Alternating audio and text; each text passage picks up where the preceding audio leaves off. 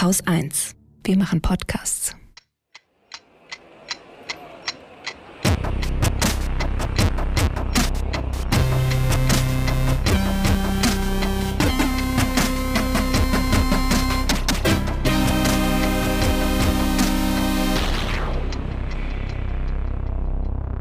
Willkommen zur Wochendämmerung vom 25. Februar 2022 mit der Ukraine, Menschenrechten, mehr Geld, Scham zu Hatra, Corona, einer guten Nachricht, Mecklenburg-Vorpommern, Holger Klein, dem Börsenticker und Katrin Rönecke.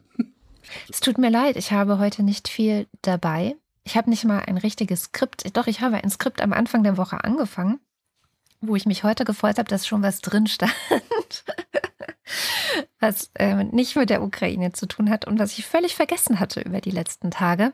Es gibt auch keine Limericks. Ich habe in Absprache mit unserem Wochendämmerungspoeten ähm, einfach das Gefühl, das passt gerade gar nicht. Das ist so ungefähr wie Karneval gerade auch nicht passt. Und mhm. ähm, mir ist persönlich überhaupt gar nicht nach Lachen seit Tagen. Und deswegen lassen wir das jetzt weg. Es gibt Limericks in der Kommentarspalte zur letzten Sendung und sie waren sehr gut und es ist auch traurig, aber ich kann das gerade nicht. Genau. Weil Ukraine oder warum? Ja, ja weil ist, Ukraine. Ist, ist, ist ein bisschen Doomscrolling versagt? Nicht mal nur Doomscrolling. Ja, ich bin auch die Queen of Doomscrolling gerade, aber ich saß auch gestern einfach bis nach zwölf, bis nach Mitternacht äh, vom Fernseher, eigentlich nonstop Nachrichtensendungen, Talkshows, Gespräche mit Annalena Baerbock, Gespräch mit Habeck, Gespräch mit Alice Butter, Gespräch mit allen möglichen Menschen. Davor schon äh, online, wo du ja auch mit eingeklinkt warst, diese ähm, Zoom-Veranstaltung mit äh, Gemma Pörzgen, die das moderiert hat und wo auch Dennis Trubetskoy dabei war. Eigentlich ist bei mir gerade seit Tagen rauf und runter Ukraine. Und ich habe nichts geschafft, irgendwas aufzuschreiben für diese Sendung. Ich habe aber äh, unendlich viel konsumiert, gelesen, gehört und ja, ist ganz interessant, weil ich bin von mehreren Leuten äh, angeschrieben worden, äh, nahen und entfernten Bekannten, ähm, die in einer ähnlichen Situation sind wie du, die nämlich äh, es nicht schaffen, äh, wie nennt man das denn, ein bisschen Nachrichtenhygiene zu machen angesichts der Großlage auf der Welt und die äh, im Grunde alle gesagt haben, ich habe Angst, was mache ich denn jetzt? Mhm. Äh, und meine Empfehlung war jedes Mal Nachrichtenfasten. Mhm. Das ist, es ist jetzt der zweite Tag des äh, großen Überfalls auf die Ukraine.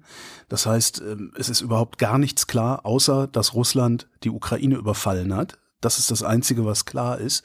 Und damit kann man sich erstmal ja, zurücklehnen ist vielleicht das falsche Wort, aber damit kann, ich sag's trotzdem, damit kann man sich erstmal zurücklehnen und dann wirklich hingehen und sagen, okay, ich gucke die Tagesthemen, ich gucke das Heute-Journal und ich höre vielleicht äh, im Deutschlandfunk, das war der Tag abends, also die große Zusammenfassung des Tagesgeschehens und warte ansonsten auf die Wochenzeitungen oder so.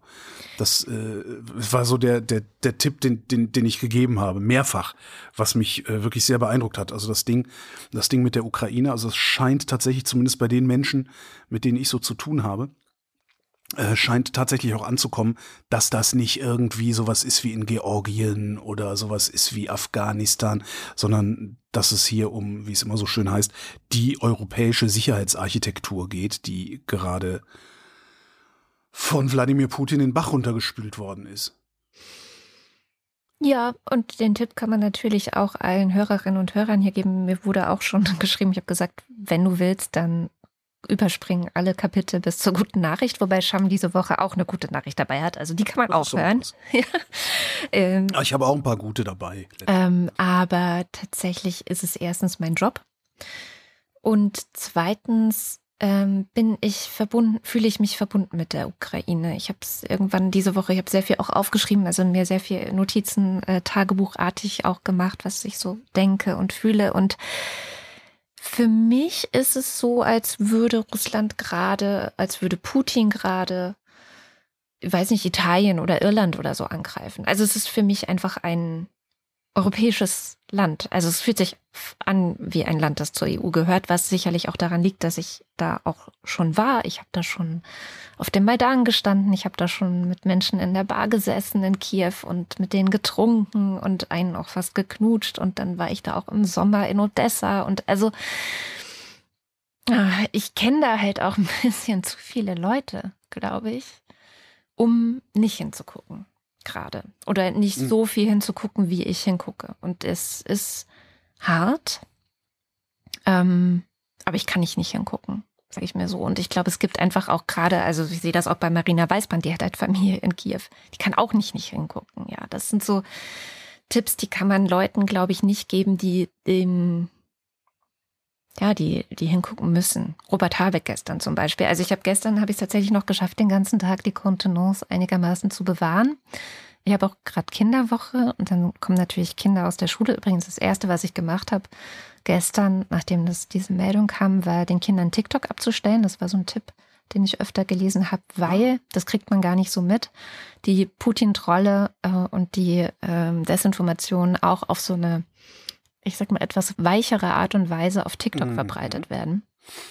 Naja, und auf TikTok sind vor allen Dingen die ganzen jungen Leute. Und äh, ja. das eine wissen wir seit vielen, vielen Jahrzehnten. Wenn du vor der Pubertät Gedanken in die Köpfe von Menschen pflanzt, gehen die nach der Pubertät nur noch sehr schwer wieder raus. Ja, genau.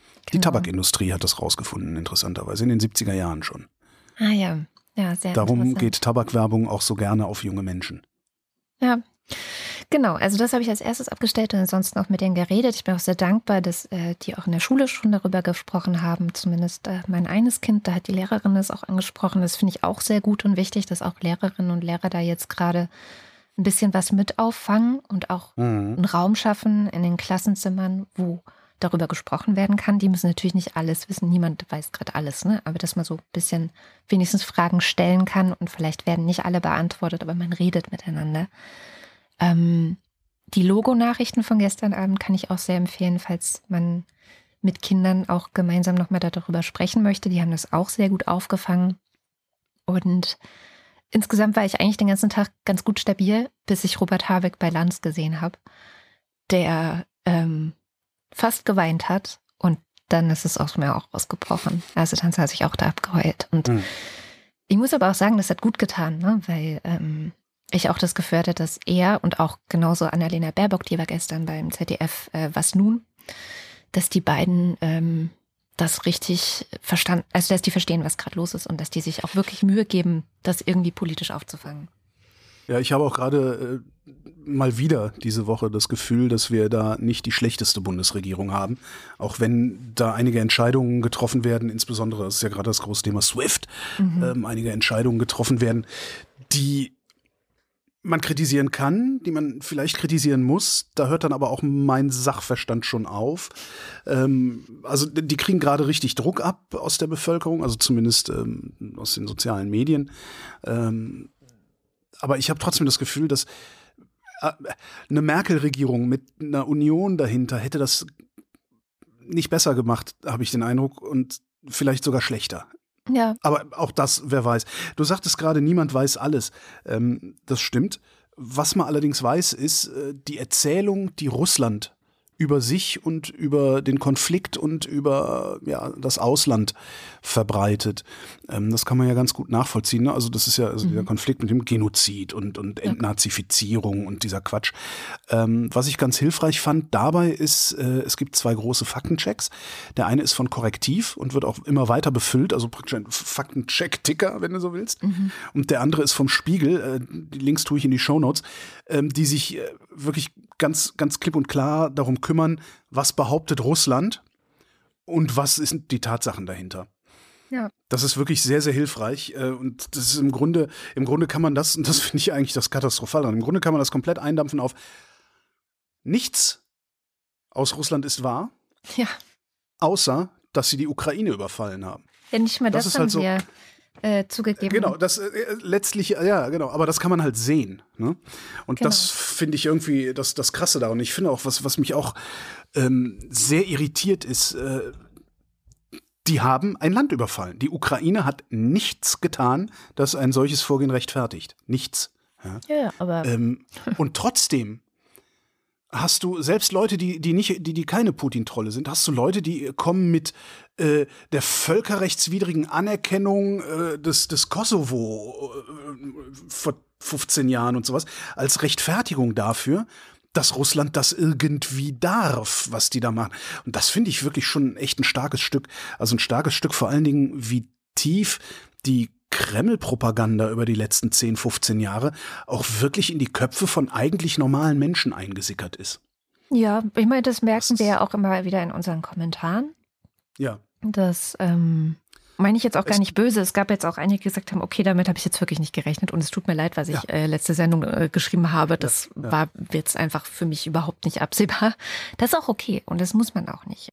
Und ich finde auch, scheißegal, was irgendwer irgendwann gemacht hat. Das gerade ist eine Sache, die guckst du dir an zwischen Russland und der Ukraine. Und da ist es ganz eindeutig, wer der Aggressor ist. Egal, was die NATO macht, egal, was China macht, egal, ob Deutschland 1939 Polen überfallen hat. Nichts davon ist eine Rechtfertigung für das, was Putin gerade in der Ukraine macht. Ja. Das ist, das, das finde ich so. Also, das, das ist so ein bisschen, habe ich so den Eindruck, als ist es so, ja, aber du hast angefangen, du hast, also, mir ist scheißegal, wer angefangen hat, das hört jetzt sofort auf. So fühlt sich das für mich an. Das finde ich äh, auch, ich finde das alles sehr, sehr befremdlich. Und andererseits schäme ich mich auch ein bisschen dafür, dass es mir so lange egal war, wie es nicht bei mir um die Ecke passiert ist. Ja, weil es ist ja nicht das erste Mal, dass, dass ne. Russland sowas macht. Es ist nicht das erste Mal, und da kommen wir dann zu den anderen, nicht das erste Mal, dass die Türkei sowas macht. Mhm. Es ist nicht das erste Mal, dass auch die USA sowas machen. Ähm, man kann sogar den, äh, die NATO in Jugoslawien, da kann man auch mal fragen, war das okay so? Ich finde ja, weil man hätte Milosevic damals auch nicht einfach weitermachen lassen dürfen. Ja, und es gab einen ähm, Genozid. Das ist ja auch nochmal. Das sagt Russland ja jetzt auch gerade. Ne?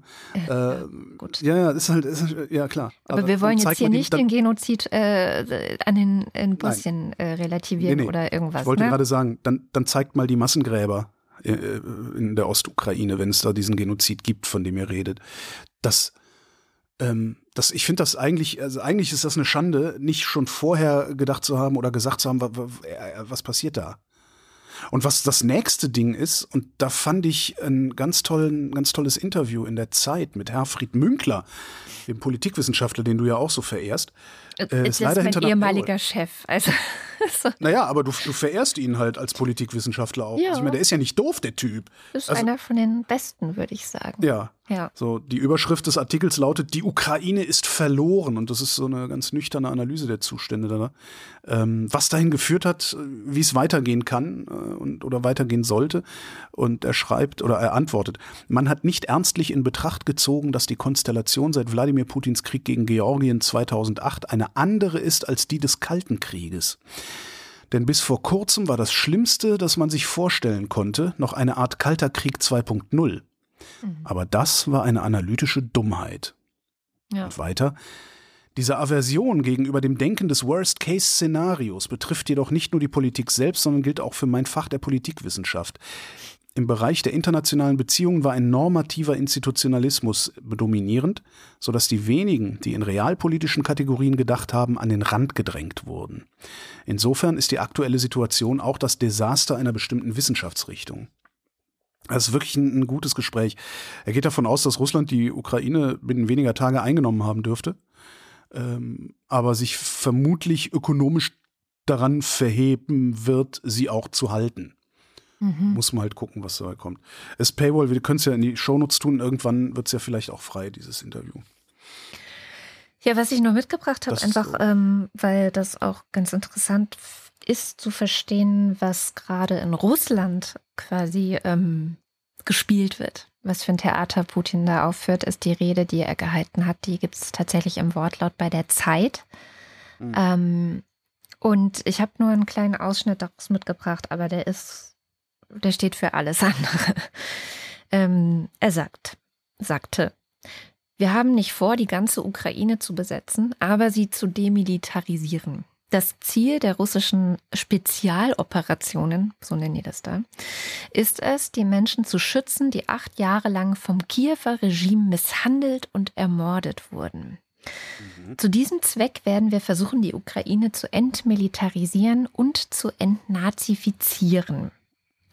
Russland, also äh, ein bisschen was weggelassen, Russland kann sich nicht sicher fühlen, sich nicht entwickeln und nicht existieren, wenn es ständig von der Ukraine bedroht wird. Krass. Die russische Politik basiert auf Freiheit und dieses Recht sollte jeder genießen können, auch die Einwohner der Ukraine.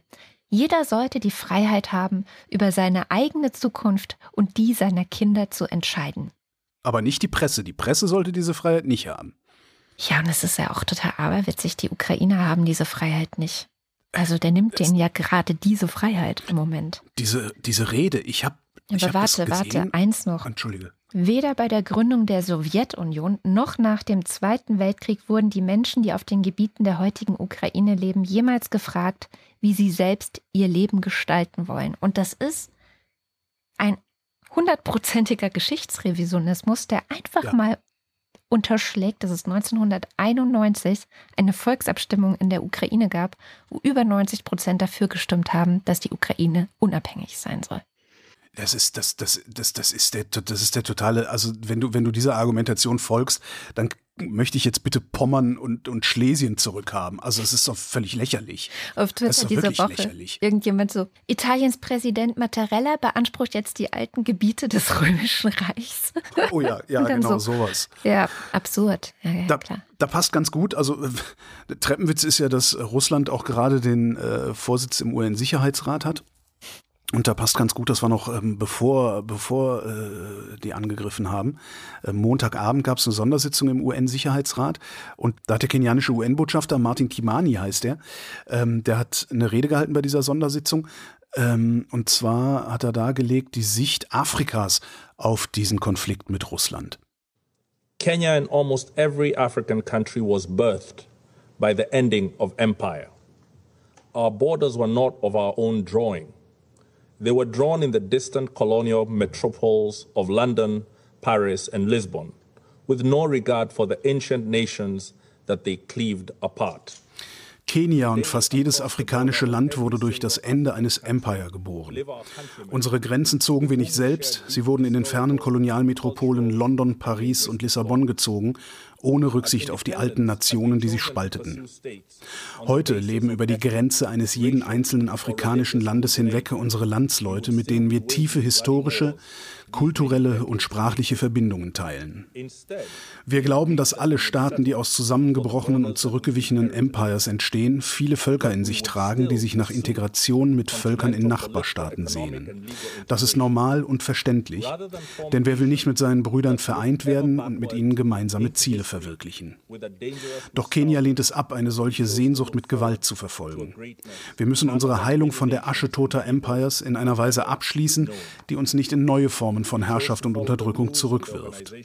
Wir lehnen Irredentismus und Expansionismus ab, auf jeder Basis, auch rassisch, ethnisch, religiös oder kulturell.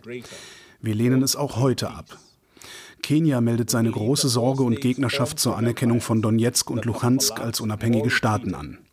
Wir verurteilen zudem sehr stark den Trend der letzten Jahrzehnte, dass mächtige Staaten, Mitglieder dieses Sicherheitsrates eingeschlossen, bedenkenlos das Völkerrecht verletzen.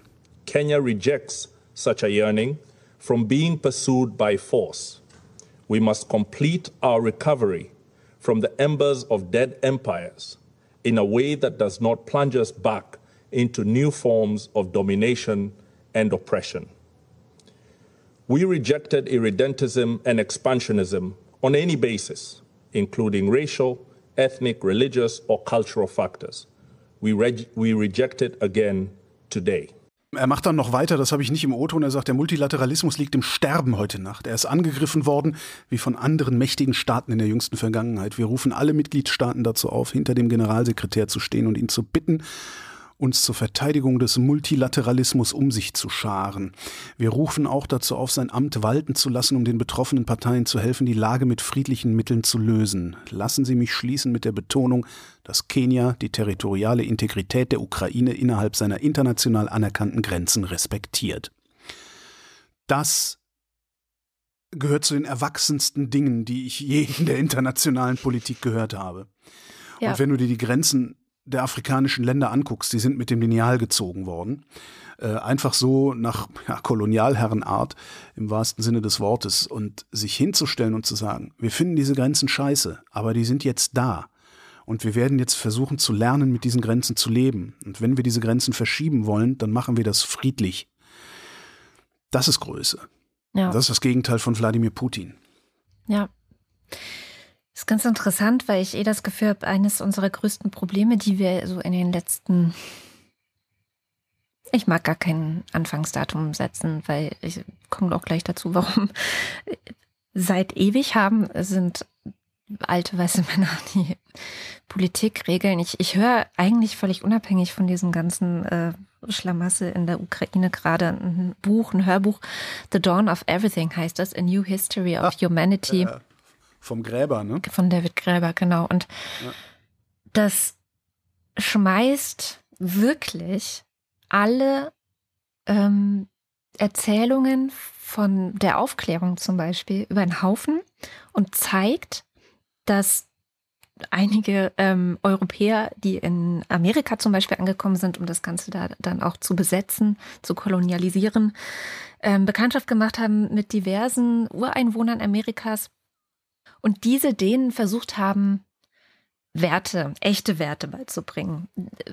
Werte, die weit über das hinausgehen, was wir so als Europäer mit uns herumgetragen haben und die wir dann vielleicht nach dem Zweiten Weltkrieg so langsam angefangen haben zu begreifen. Und deswegen finde ich das so, so schön, jetzt eben auch diese Rede aus, aus Kenia zu hören, weil ich glaube, es gerade umso wichtiger ist. Und wir haben auch diese Woche ein langes Gespräch gehabt über feministische Außenpolitik, also sowohl ähm, dekolonialisierungsbestrebende Menschen als auch feministische Menschen eigentlich schon sehr viel länger mit ähm, besseren Lösungen oder besseren Werten, wenn man es so nennen möchte, äh, herumlaufen, als die meisten internationalen Politiker, ähm, weißen Politiker in erster Linie, die, die seit ein paar hundert Jahren rumlaufen und von Aufklärung und von, ja, ich erkläre euch jetzt mal internationale, äh, internationale Politik schwafeln.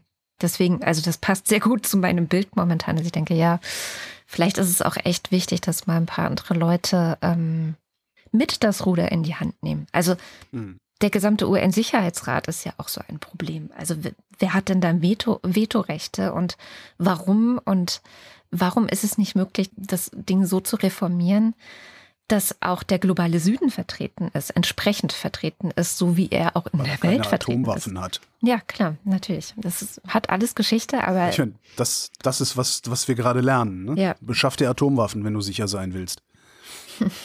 Das, die Ukraine äh, hat ihre Atomwaffen abgegeben gegen Sicherheitsgarantien von Russland, ja. Großbritannien und den USA. Mhm.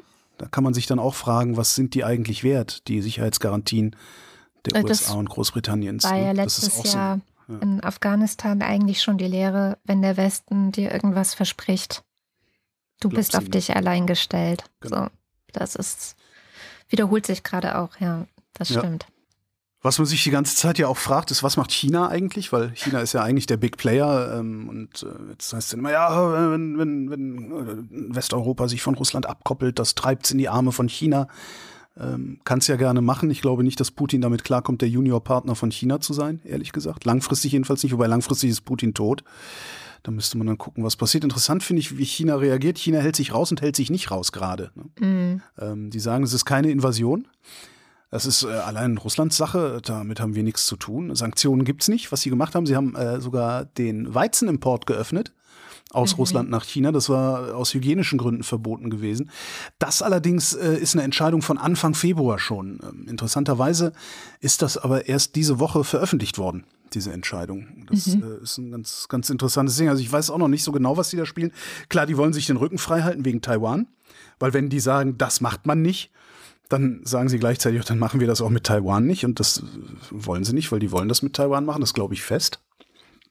Aber mal gucken. Und, und äh, interessant ist auch äh, China und Russland ähm, in Bezug auf SWIFT, was ja gerade äh, mhm. laut diskutiert wird. SWIFT ist ähm, ein Messaging System. Aus Belgien kommen die oder sitzen die. Ähm, das ist, ein, das ist eine Genossenschaft aus 11.000, glaube ich, Finanzinstituten und Unternehmen und sowas. Und die machen Zahlungsabwicklung. Die schicken allerdings kein Geld, also internationale Zahlungsabwicklung. Die BIC äh, kennst du ja von deinem Überweisungen, äh, Bank Identifier Code. Das ist das SWIFT-Ding, sie. Das ist für genau, SWIFT. Das heißt ja auch Swift-Big oder so, ne? Ach echt? Ach, siehst du, hm, ja, ja. okay. Ähm, Jedenfalls ist das das, das, das Swift-Ding.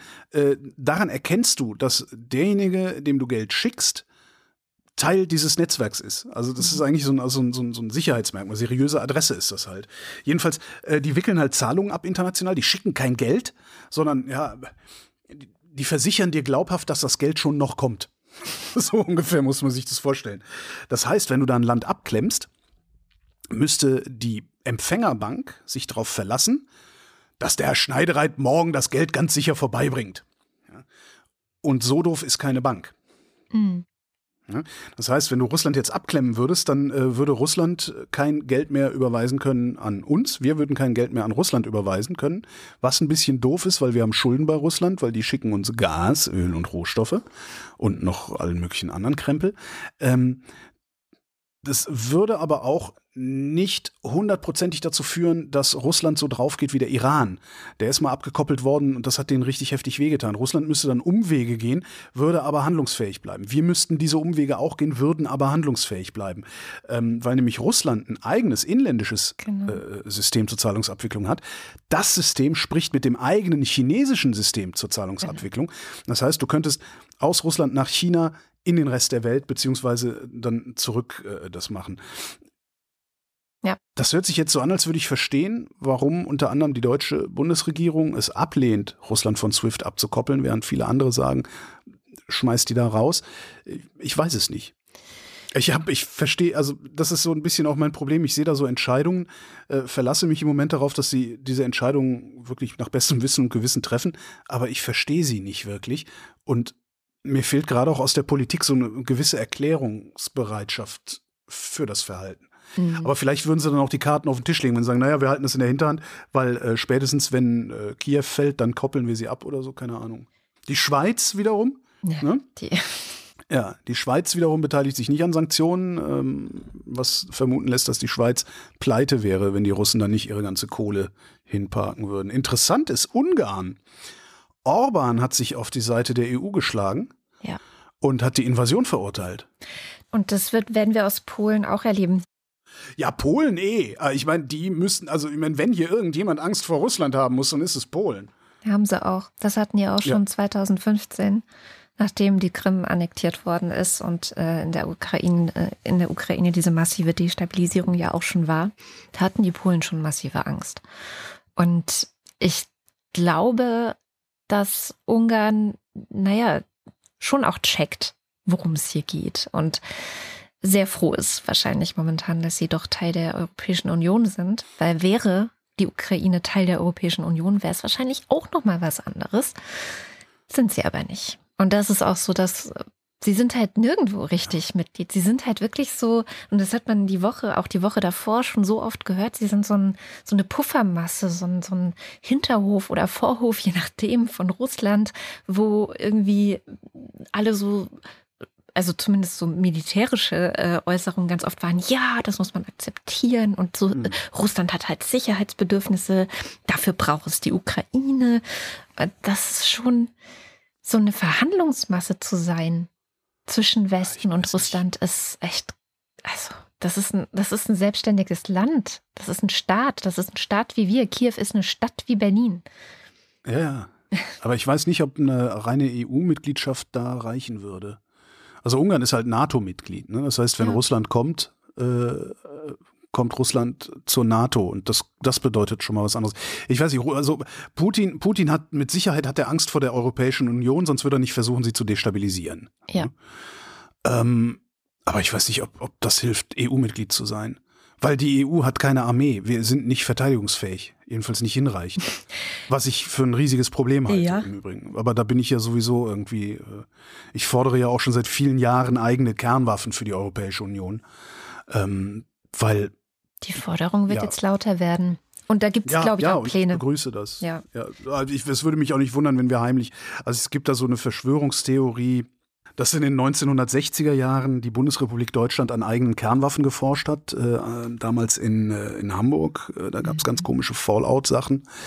Ähm, also könnte auch sein, dass wir, dass wir heimlich Kernwaffen haben. Könnte auch sein, also weiß ich nicht. Ich würde es, ich würde es allen Regierungen äh, verzeihen, wenn jetzt gesagt würde, haben wir.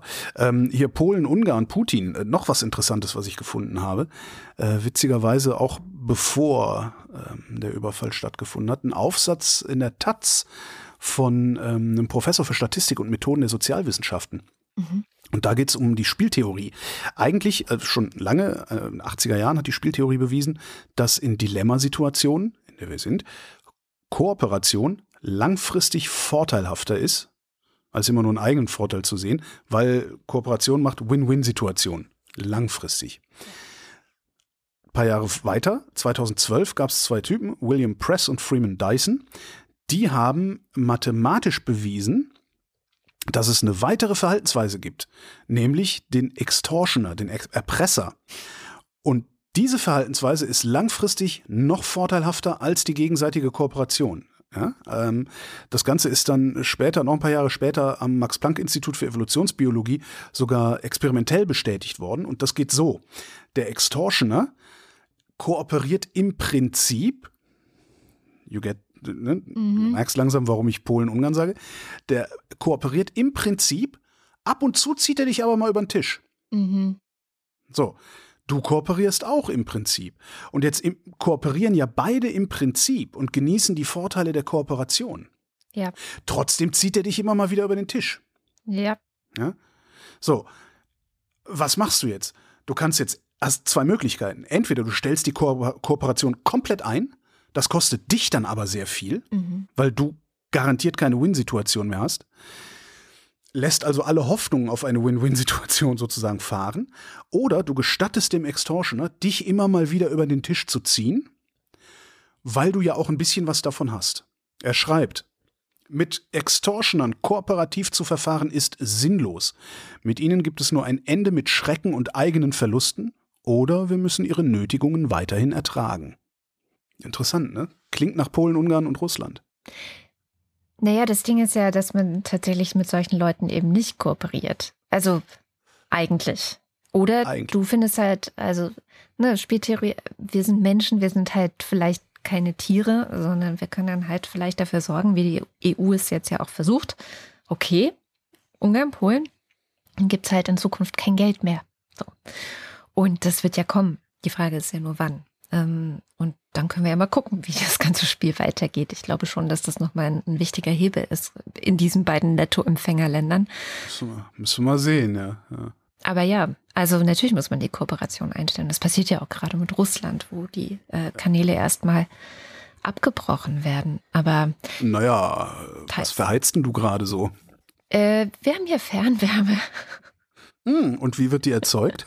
Das weiß ich gar nicht so genau. Es ist, glaube ich, irgendein so Elektrizitätswerk in der Nähe oder so. Ich Aha, weiß es nicht. Und was treibt da die Turbine an? Das kann ich dir jetzt auch nicht sagen. hm. Hatten wir eigentlich, also ich habe so ein bisschen Überblick verloren bei Nord Stream. Hatten wir die Nummer hier schon?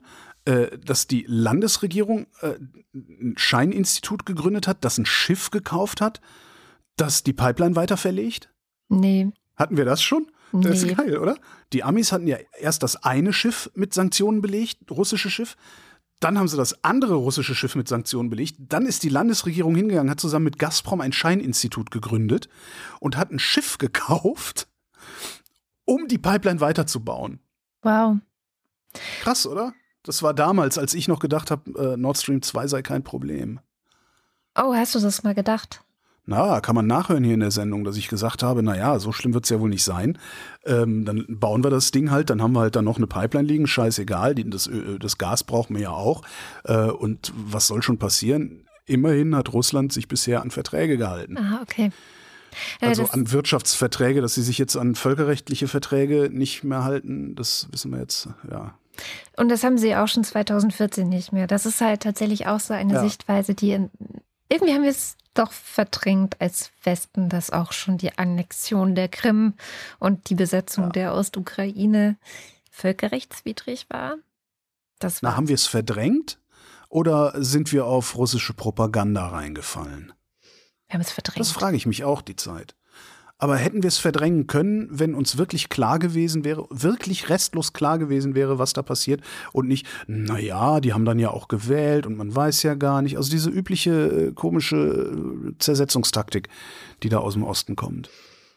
Bist du dir sicher, dass wir es verdrängt haben, weil es uns nicht interessiert, oder bist du dir sicher, dass wir eben doch auf die Russen reingefallen sind?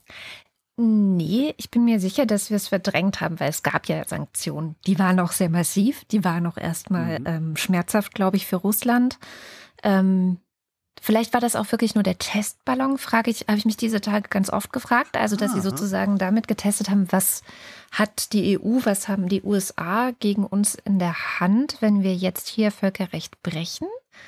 Weil dann sind ja Sanktionen in Kraft getreten und dann konnte Russland schauen, okay, kommen wir klar damit. Und sie haben es ja seitdem geschafft, in den letzten acht Jahren offenbar geschafft, sehr, sehr gut zu haushalten und dafür zu sorgen, dass sie, dass sie unabhängiger von uns werden und wir abhängiger von ihnen. Ist ja auch gleichzeitig mhm. passiert. Also es ist ja tatsächlich irgendwie 2014, 2015, dass BASF seine kompletten Gasspeicher in Deutschland an Russland, an Gazprom verkauft hat. Das war direkt nach der Annexion der Krim. Das muss man sich mal vorstellen. Ja. Ähm, und wir sind also in der gleichen Zeit, in der Russland sich finanziell und wirtschaftlich unabhängiger gemacht hat von uns, abhängiger von ihnen geworden. Immer abhängiger. Das ist auch seitdem nicht besser geworden, sondern schlimmer. Und so gesehen haben die da echt gut vorgebaut, muss man echt sagen. Also wir haben halt Geschäfte gemacht. Das fand ich ja sehr schön von Katharina Mischenko äh, neulich auf den Punkt gebracht, ähm, die auch jetzt gestern wieder viel zu sehen und zu hören war aus Kiew, dass wir halt einfach so Geschäftemacher sind. Und für das Geschäftemachen drücken wir gerne sehr viele Augen zu und gucken weg, mhm. was eigentlich passiert. Und Gerhard Schröder ist da das Paradebeispiel gerade. Also auf dem wird natürlich jetzt auch richtig rumgehackt, zu Recht.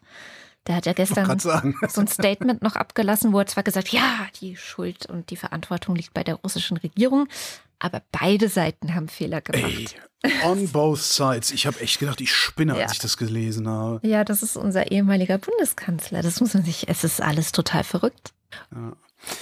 Wenn die Krim ein Testballon war. Für was ist dann denn jetzt äh, die Ukraine, die gesamte Ukraine der Testballon? Das ist genau die richtige Frage. Und deswegen kommt es so darauf an, wie wir jetzt reagieren. Was machen wir jetzt? Wir können nicht, das, ich glaube, also nicht nur wegen der Ukraine nicht, nicht nur weil ich da Menschen kenne, die ich mag, nicht nur weil das mich persönlich erschüttert und viele andere auch. Wir können uns das nicht leisten, jetzt nichts zu machen. Was ist das nächste?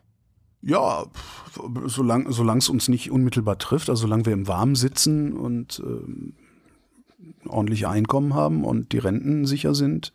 Das werden wir ja hoffentlich. Also ich äh, baue, ich setze da sehr viel auf Robert Habeck, der glaube ich, und auch da musste ich die Woche dran denken. Weißt du noch letztes Jahr, wo er gesagt hat, wir müssen die Ukraine mit Waffen versorgen? Weißt du noch den Shitstorm, mhm. den er da gekriegt hat dafür? Ja, jetzt würde man denken, okay, war auf jeden Fall auf der richtigen Spur.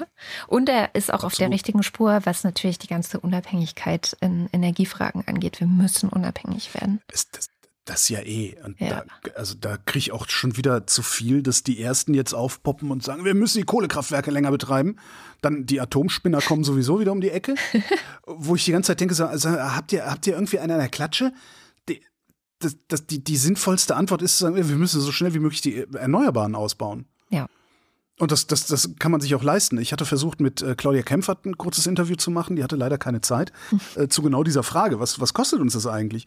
Und sie schrieb nur zurück, also wir haben Simulationen, dass der Ausbau der Erneuerbaren, äh, also 100 Prozent erneuerbaren Ausbau, äh, uns 50 Milliarden pro Jahr kosten wird.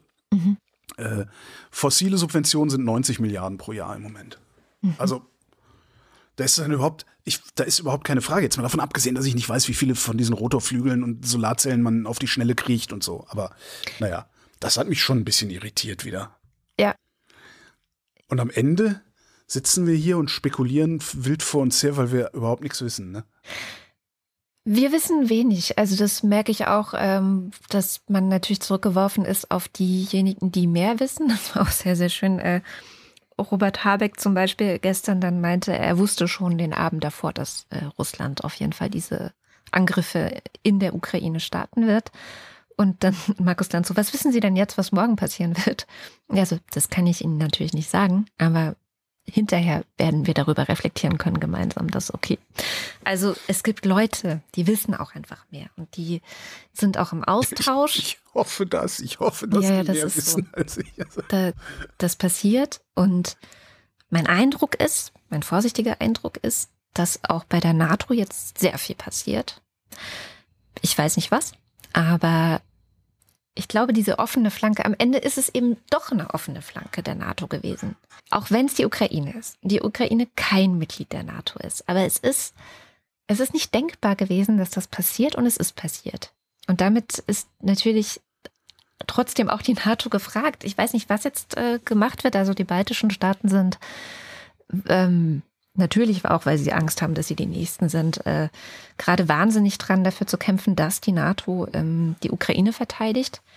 Ob das realistisch ist oder nicht, dass das jetzt passiert, ich glaube nicht, dass es jetzt realistisch ist, aber ich halte es für realistisch, dass die NATO umgebaut wird zu einem Bündnis, das in der Zukunft in der Lage wäre, etwas Ähnliches zu verhindern, bei wer auch immer dann als nächstes dran ist. Also diese ganzen Dinge passieren, aber natürlich bekommen wir davon nichts mit. Passieren diese Dinge denn schnell genug? Das ist das, was ich mich die ganze Zeit frage. Ich sage, meinetwegen, okay, wir geben gerade 40 Milliarden im Jahr etwas mehr äh, für die Bundeswehr aus. Ähm, da frage ich mich dann schon, wie es kommt, dass der äh, Heeresinspektor, äh, wo war das, ich glaube auf LinkedIn, äh, die Tage geschrieben hat, ne, wir sind eigentlich völlig blank. Also, pff, ne, kannst vergessen. Ja, gestern bei, gestern bei der, Ähm. bei heute, beim Heute-Journal, glaube ich, war das, wurde er Ah, auch okay. gefragt, könnte Deutschland sich denn, sich denn verteidigen? Also wir, wir können der Ukraine Ja, nicht ja. helfen, aber könnten wir uns denn verteidigen? Und es war so ein einfach ganz trockenes Nein. Ja. Und ich bin, ich bin wirklich bereit, okay, wir, wir zahlen 40 Milliarden. Ich würde gerne äh, irgendjemandem die Hodenpresse anlegen und zwar so lange, bis er mir erklärt, warum 40 Milliarden nicht auszureichen scheinen. Aber ich wäre auch bereit zu sagen, okay, dann zahlen wir jetzt halt mal 100 Milliarden und rüsten die Bude mal so richtig auf. Aber wie lange brauchen wir dafür? Das ist doch, weißt du, wenn du dir nur anguckst, der, der, der Eurofighter, ja, weißt du, wie der früher hieß? Jäger 90 hieß der früher, weil er in den 90er Jahren fertig werden sollte und der, der hat bis ins dies- in dieses Jahrtausend gebraucht. Das, weißt du, das sind so, das sind so Zeiträume, wo ich denke, selbst wenn wir wollen, können wir? Es Weil Russland, Russland hat sich wunderbar aufgerüstet die letzten, die letzten 10, 15 Jahre. Ja? Die sind bis an die Zähne bewaffnet. Die Amis auch. Wir? China auch. Ja, China, äh, China würde ich da, ich sehe China da ehrlich noch nicht, noch nicht irgendwie so eine militarisierte Außenpolitik machen. Das sehe ich gerade nicht. Also, Aber sie rüsten der, auf. Ich habe der ja Russe, gesagt, sie rüsten, wir müssen mal, rüsten auf. ja, ne? das stimmt. Aber, aber der Russe steht ja vor der Tür sozusagen, ja. Übrigens auch so ein Ding. Ich bin, das, was, was ist auch so katastrophal. Ich bin ja äh, Kriegsenkel und vertriebenen Kind. Und ich bin in der Bundesrepublik Deutschland West groß geworden. Ähm, und man ist aufgewachsen, das ist auch familienhistorisch begründet, mit einem ungeheuren Misstrauen dem Russen gegenüber. Ne? Der Russe kommt. So. Äh, nicht zu verwechseln mit irgendeinem Russen, sondern mit der, wie nennt man das denn, außenpolitischen Entität Russland. Ja? Ähm, also meine, meine, äh, die Hälfte meiner Familie ist mehrfach vor der Roten Armee geflohen, inklusive allen Übergriffen durch die Rote Armee. Ähm, da ist nie groß drüber gesprochen worden, aber äh, man konnte es raushören. Ähm, das, das, ist, das ist das eine. Dann, ähm, also erst, erst vor der Roten Armee geflohen, dann vom Kommunismus oder dem real existierenden Sozialismus geflohen. Äh, dann hat sie natürlich die Westpropaganda, die in Westdeutschland ja auch hervorragend funktioniert hat. Ich bin jedenfalls aufgewachsen in dem festen Wissen, dass dem Russen prinzipiell zu misstrauen sei. Mhm. Und das hat mich echt viel Zeit gekostet und das hat mich auch Kraft gekostet, weil das ist eine, wenn, wenn du sowas verinnerlicht hast, das kognitiv aus deinen Emotionen wieder rauszukriegen, ist Arbeit. Und ich hatte es gerade raus, weißt du? Ja, aber ich verstehe. Und ich denke so, das darf doch wohl nicht wahr sein. Wie könnt ihr, weißt wie kann Russland mit dem Arsch wieder, ich, ich mache jetzt Pars pro Toto natürlich, ne? Ich weiß nicht, ob ich, ob ich nur einer von, von wenigen bin oder ob ich einer von vielen bin. Aber ich habe wirklich gedacht, wie könnt ihr Bescheuerten da mit dem Arsch wieder einreißen, wo ich jahrelang mein Herz geöffnet habe oder versucht habe zu öffnen. Das ist schon echt krass. Also da geht viel mehr kaputt gerade, das mal, weißt du? Mhm. Da geht, da, da gehen gerade auch Herzen kaputt. Da gehen nicht nur Leben kaputt und, und Land und weiß nicht was und internationale. Da gehen Herzen wieder kaputt. Absolut. Also das ist, mein Herz ist gebrochen. Auf wie viele Jahrzehnte, ja. auf wie viele Generationen ist das denn irreparabel, was der da gerade anrichtet? Der Russe. Das ist der Putin. Mann, Mann, Mann. Muss man schon sagen. Es ist der, der Putin und seine, seine, wie wurde es so schön diese Woche im Radio, hat jemand gesagt, seine Minions. Und das finde ich ein super treffendes Wort, weil es ist ein super Schurke. Aber, aber auch, auch da, entschuldige, wenn ich dir da reingrätsche. Der, der existiert doch, der ist doch keine Insel. Der Kreml ist doch keine Insel. Da gibt es doch ganz, ganz viel noch drumrum.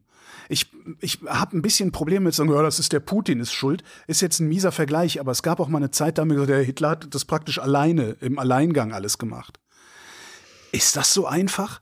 dass Putin und irgendwie so 50, 50 seiner, seiner Kleptokratenkumpels anzulasten? Ist da nicht ein viel größeres System dahinter? Das ist echt ein schwieriges, eine schwierige Frage, weil dieses System, was er sich da aufgebaut hat, der Putin in Russland, ähm, ja. mit wirklich Niederschlagung, Wegsperren, Zumachen von allem, was widerständig und, und, und zwar demokratisch widerständig sein könnte. Nawalny, die ganzen äh, Journalisten und ganzen Oppositionellen, die er entweder gleich vergiftet, erschossen oder weggesperrt hat. Ähm, zuletzt Memorial, das hat auch die Woche wieder jemand sehr gut beschrieben, dass die einzige Organisation, die jetzt in Russland ähm, wahrscheinlich was gesagt hätte und, und zwar mit Macht mhm. etwas gesagt hätte, wurde auch neulich geschlossen. Das ist ja ein Teil des Ganzen, und das machen ja alle Autokraten, dass ja, Alice Butter hat das gestern sehr schön auch im, im Fernsehen gesagt, in, im, im, russischen Fernsehen lauf, laufen 24 Stunden am Tag russische Propaganda. Und ich habe dir gerade vorgelesen, wie die das verkaufen.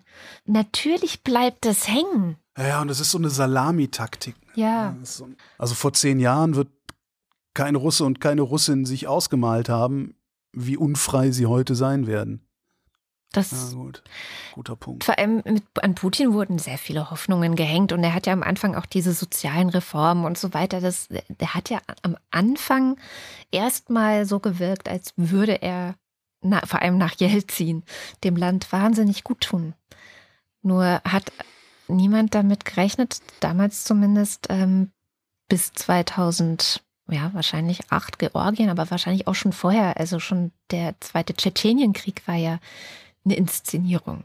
Also die, das, das, was dem vorausging, war genauso eine Inszenierung. Also heutzutage ist das einigermaßen klar, ähm, dass diese äh, Anschläge auf die Wohnhäuser in Moskau höchstwahrscheinlich nicht tschetschenische Terroristen waren, sondern ähm, dass das eben gemacht wurde, um einen Vorwand zu haben, Krieg zu führen gegen Tschetschenien.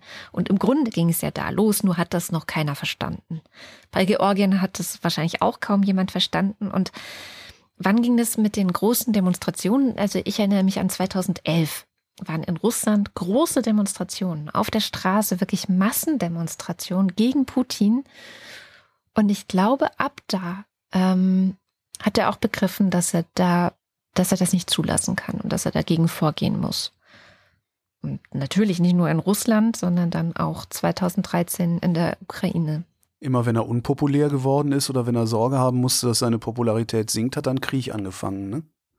Also Krieg angefangen oder Krim, Krim-Besetzung, Krim-Besetzung und die die äh, diese die kleinen grünen Männchen in der Ostukraine, das ist ja Krieg. Ja. Das ist eigentlich auch so ein Ding. Ne? Wir haben es die ganze Zeit nicht Krieg genannt, weil warum eigentlich nicht? Wir haben so richtig verkackt. Wir haben richtig, richtig verkackt. Annegret Kamp-Karrenbauer hat getwittert die Woche, äh, sie sei so wütend, ich bin so wütend auf uns. Wir haben die ganze Zeit, ich weiß gar nicht mehr, was es, wie der Wortlaut war, aber es war wirklich so, dass ich dachte, wow, sowas von einer Politikerin versagt. zu hören, das ist echt mal groß. Wir haben historisch versagt, ja, echt krass. Und natürlich dann wieder die üblichen, ja, wo warst du denn als, äh, wo ich dann auch denke, ey Leute, genau das, ihr, genau ihr seid der Grund, warum so Leute wie Annegret Kramp-Karrenbauer sich fünfmal überlegen, ob sie öffentlich Fehler einräumen. Ob sie Selbstkritik üben, ja. Ja, ja, ja. Ich mach mal was ganz anderes. Ich mach mal so, als wäre eine ganz normale Wochendämmerung. Okay. Gut. Hättest jetzt nicht mit gerechnet, ne? Nee. Alles wird teurer. Und darum hat sich die Bundesregierung gedacht, schieben wir mal ein bisschen Geld raus zur Bevölkerung. Die EEG-Umlage wird abgeschafft. Ab Juli ist die EEG, Erneuerbare Energiengesetz-Umlage, nicht mehr äh, auf der Stromrechnung. Das ist eine Entlastung von 3,723 Cent pro Kilowattstunde. Die Bundesregierung erwartet, dass die Stromanbieter das an die Verbraucher weitergeben. Ich erwarte das Gegenteil, weil die Stromanbieter ja schon wissen, dass die Verbraucher bereit sind, so viel zu bezahlen. Die yep. Pendlerpauschale wird erhöht, wo ich auch denke, Alter, nee. Ja? Ähm, weil die Spritpreise ja so hoch sind, äh, wird die Pendlerpauschale erhöht und zwar ähm, wird die Erhöhung, die für 2024 eigentlich geplant war, rückwirkend auf den 1. Januar 2022 angehoben um drei Cent. Für Fernpendler, also ab 21 Kilometer kriegst du jetzt drei Cent mehr pro Kilometer. Was heißt, kriegst du, also kannst du steuerlich geltend machen. Harzer und äh, sonstige Stützebezieher kriegen einen einmaligen Zuschuss von 100 Euro, damit sie sich Schnaps kaufen können und Zigaretten und Flachbildfernseher und so. Man weiß ja, was die mit diesem Geld all machen. Es gibt Corona-Hilfe, die wird um ein Jahr verlängert. Ähm, du darfst eine erweiterte Verlustrechnung machen. Das sind so Sachen, die sind interessant für ähm, Selbstständige, die äh, von der Pandemie getroffen wurden. Was ich auch ein bisschen seltsam finde, ist, von Armut betroffene Kinder sollen wegen der hohen Energiepreise einen Sofortzuschlag von 20 Euro pro Monat ab dem 1.7. kriegen. Naja. Ja. Äh, ja, aber. Das kriegen natürlich die Eltern. Ne? Das ist ja immer. Ja, aber 20 Euro, Himmel, Arsch und Zwirn ja. ergibt den Leuten Hunderter im Monat mehr. Ja, gut. N naja. Wissen wir ja. Immer bei den Armen sparen. Ja, klar. Ja. Die kosten ja nur. Ne? Kurzarbeitergeld wird verlängert bis 30.06. Es gibt einen Heizkostenzuschuss für Empfänger von Wohngeld. 135 Euro einmalig. Azubis und Studierende mit BAföG kriegen 115 Euro pro Person. Das Geld wird im Sommer bezahlt. Das heißt, jetzt müsst ihr erstmal Schulden machen. Der Arbeitnehmerpauschbetrag wird um 200 Euro erhöht auf 1200 Euro ab dem 1. Januar rückwirkend das ist, was du pauschal als Werbungskosten einsetzen kannst, also steuerlich geltend machen kannst. Interessant finde ich, der Grundfreibetrag wird erhöht, auch nicht so viel, aber immerhin äh, für 2022 von 9.984 Euro auf 10.347 Euro. Der Grundfreibetrag ist das, was du an Einkommen haben kannst, ohne dass es versteuert wird. Also wenn du 10.348 Euro bezahlt, äh, verdient hast, musst du auf einen Euro Steuern zahlen. Mhm. Und der Mindestlohn wird erhöht, hoffen wir. Das Kabinett hat es beschlossen, dass ab Oktober der Mindestlohn auf 12 Euro steigt. Der Bundestag muss dem noch zustimmen. Diese Erhöhung würde dazu führen, halte ich fest, also nein, andersrum. Ich ein Quiz, das Wochendämmerungsquiz. Wie viele Bürgerinnen und Bürger würden von dieser Gehaltserhöhung profitieren? Mindestlohn auf 12 Euro? Keine Ahnung. 10 Millionen. Wow. Krass. Krass, ne? Das ist krass. Wie üblich jammert die Industrie und sagt, bisher hat nicht der Gesetzgeber die Untergrenze für bezahlte Arbeit festgelegt, sondern eine paritätisch besetzte Kommission. Was nicht stimmt.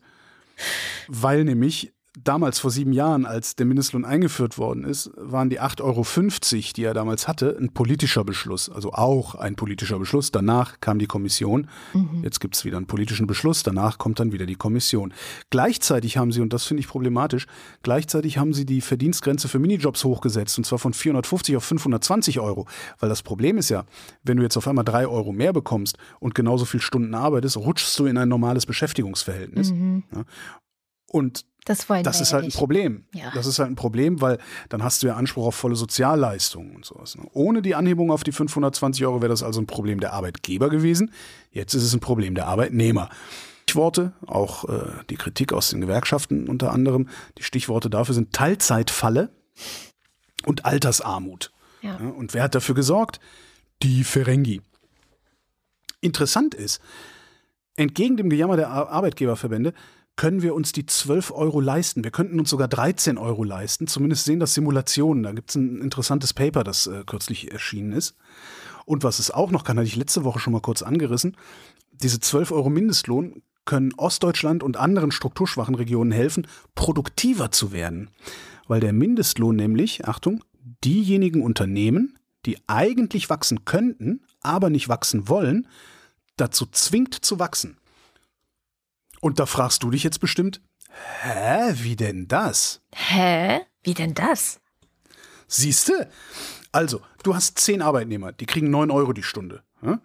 Äh, der, die arbeiten so vor sich hin und produzieren für dich einen Profit von, sagen wir mal, 15 Euro. Ja? Mhm. Das heißt, du hast einen Profit von 150 Euro für 90 Euro Einsatz. So, jetzt kommt der Mindestlohn.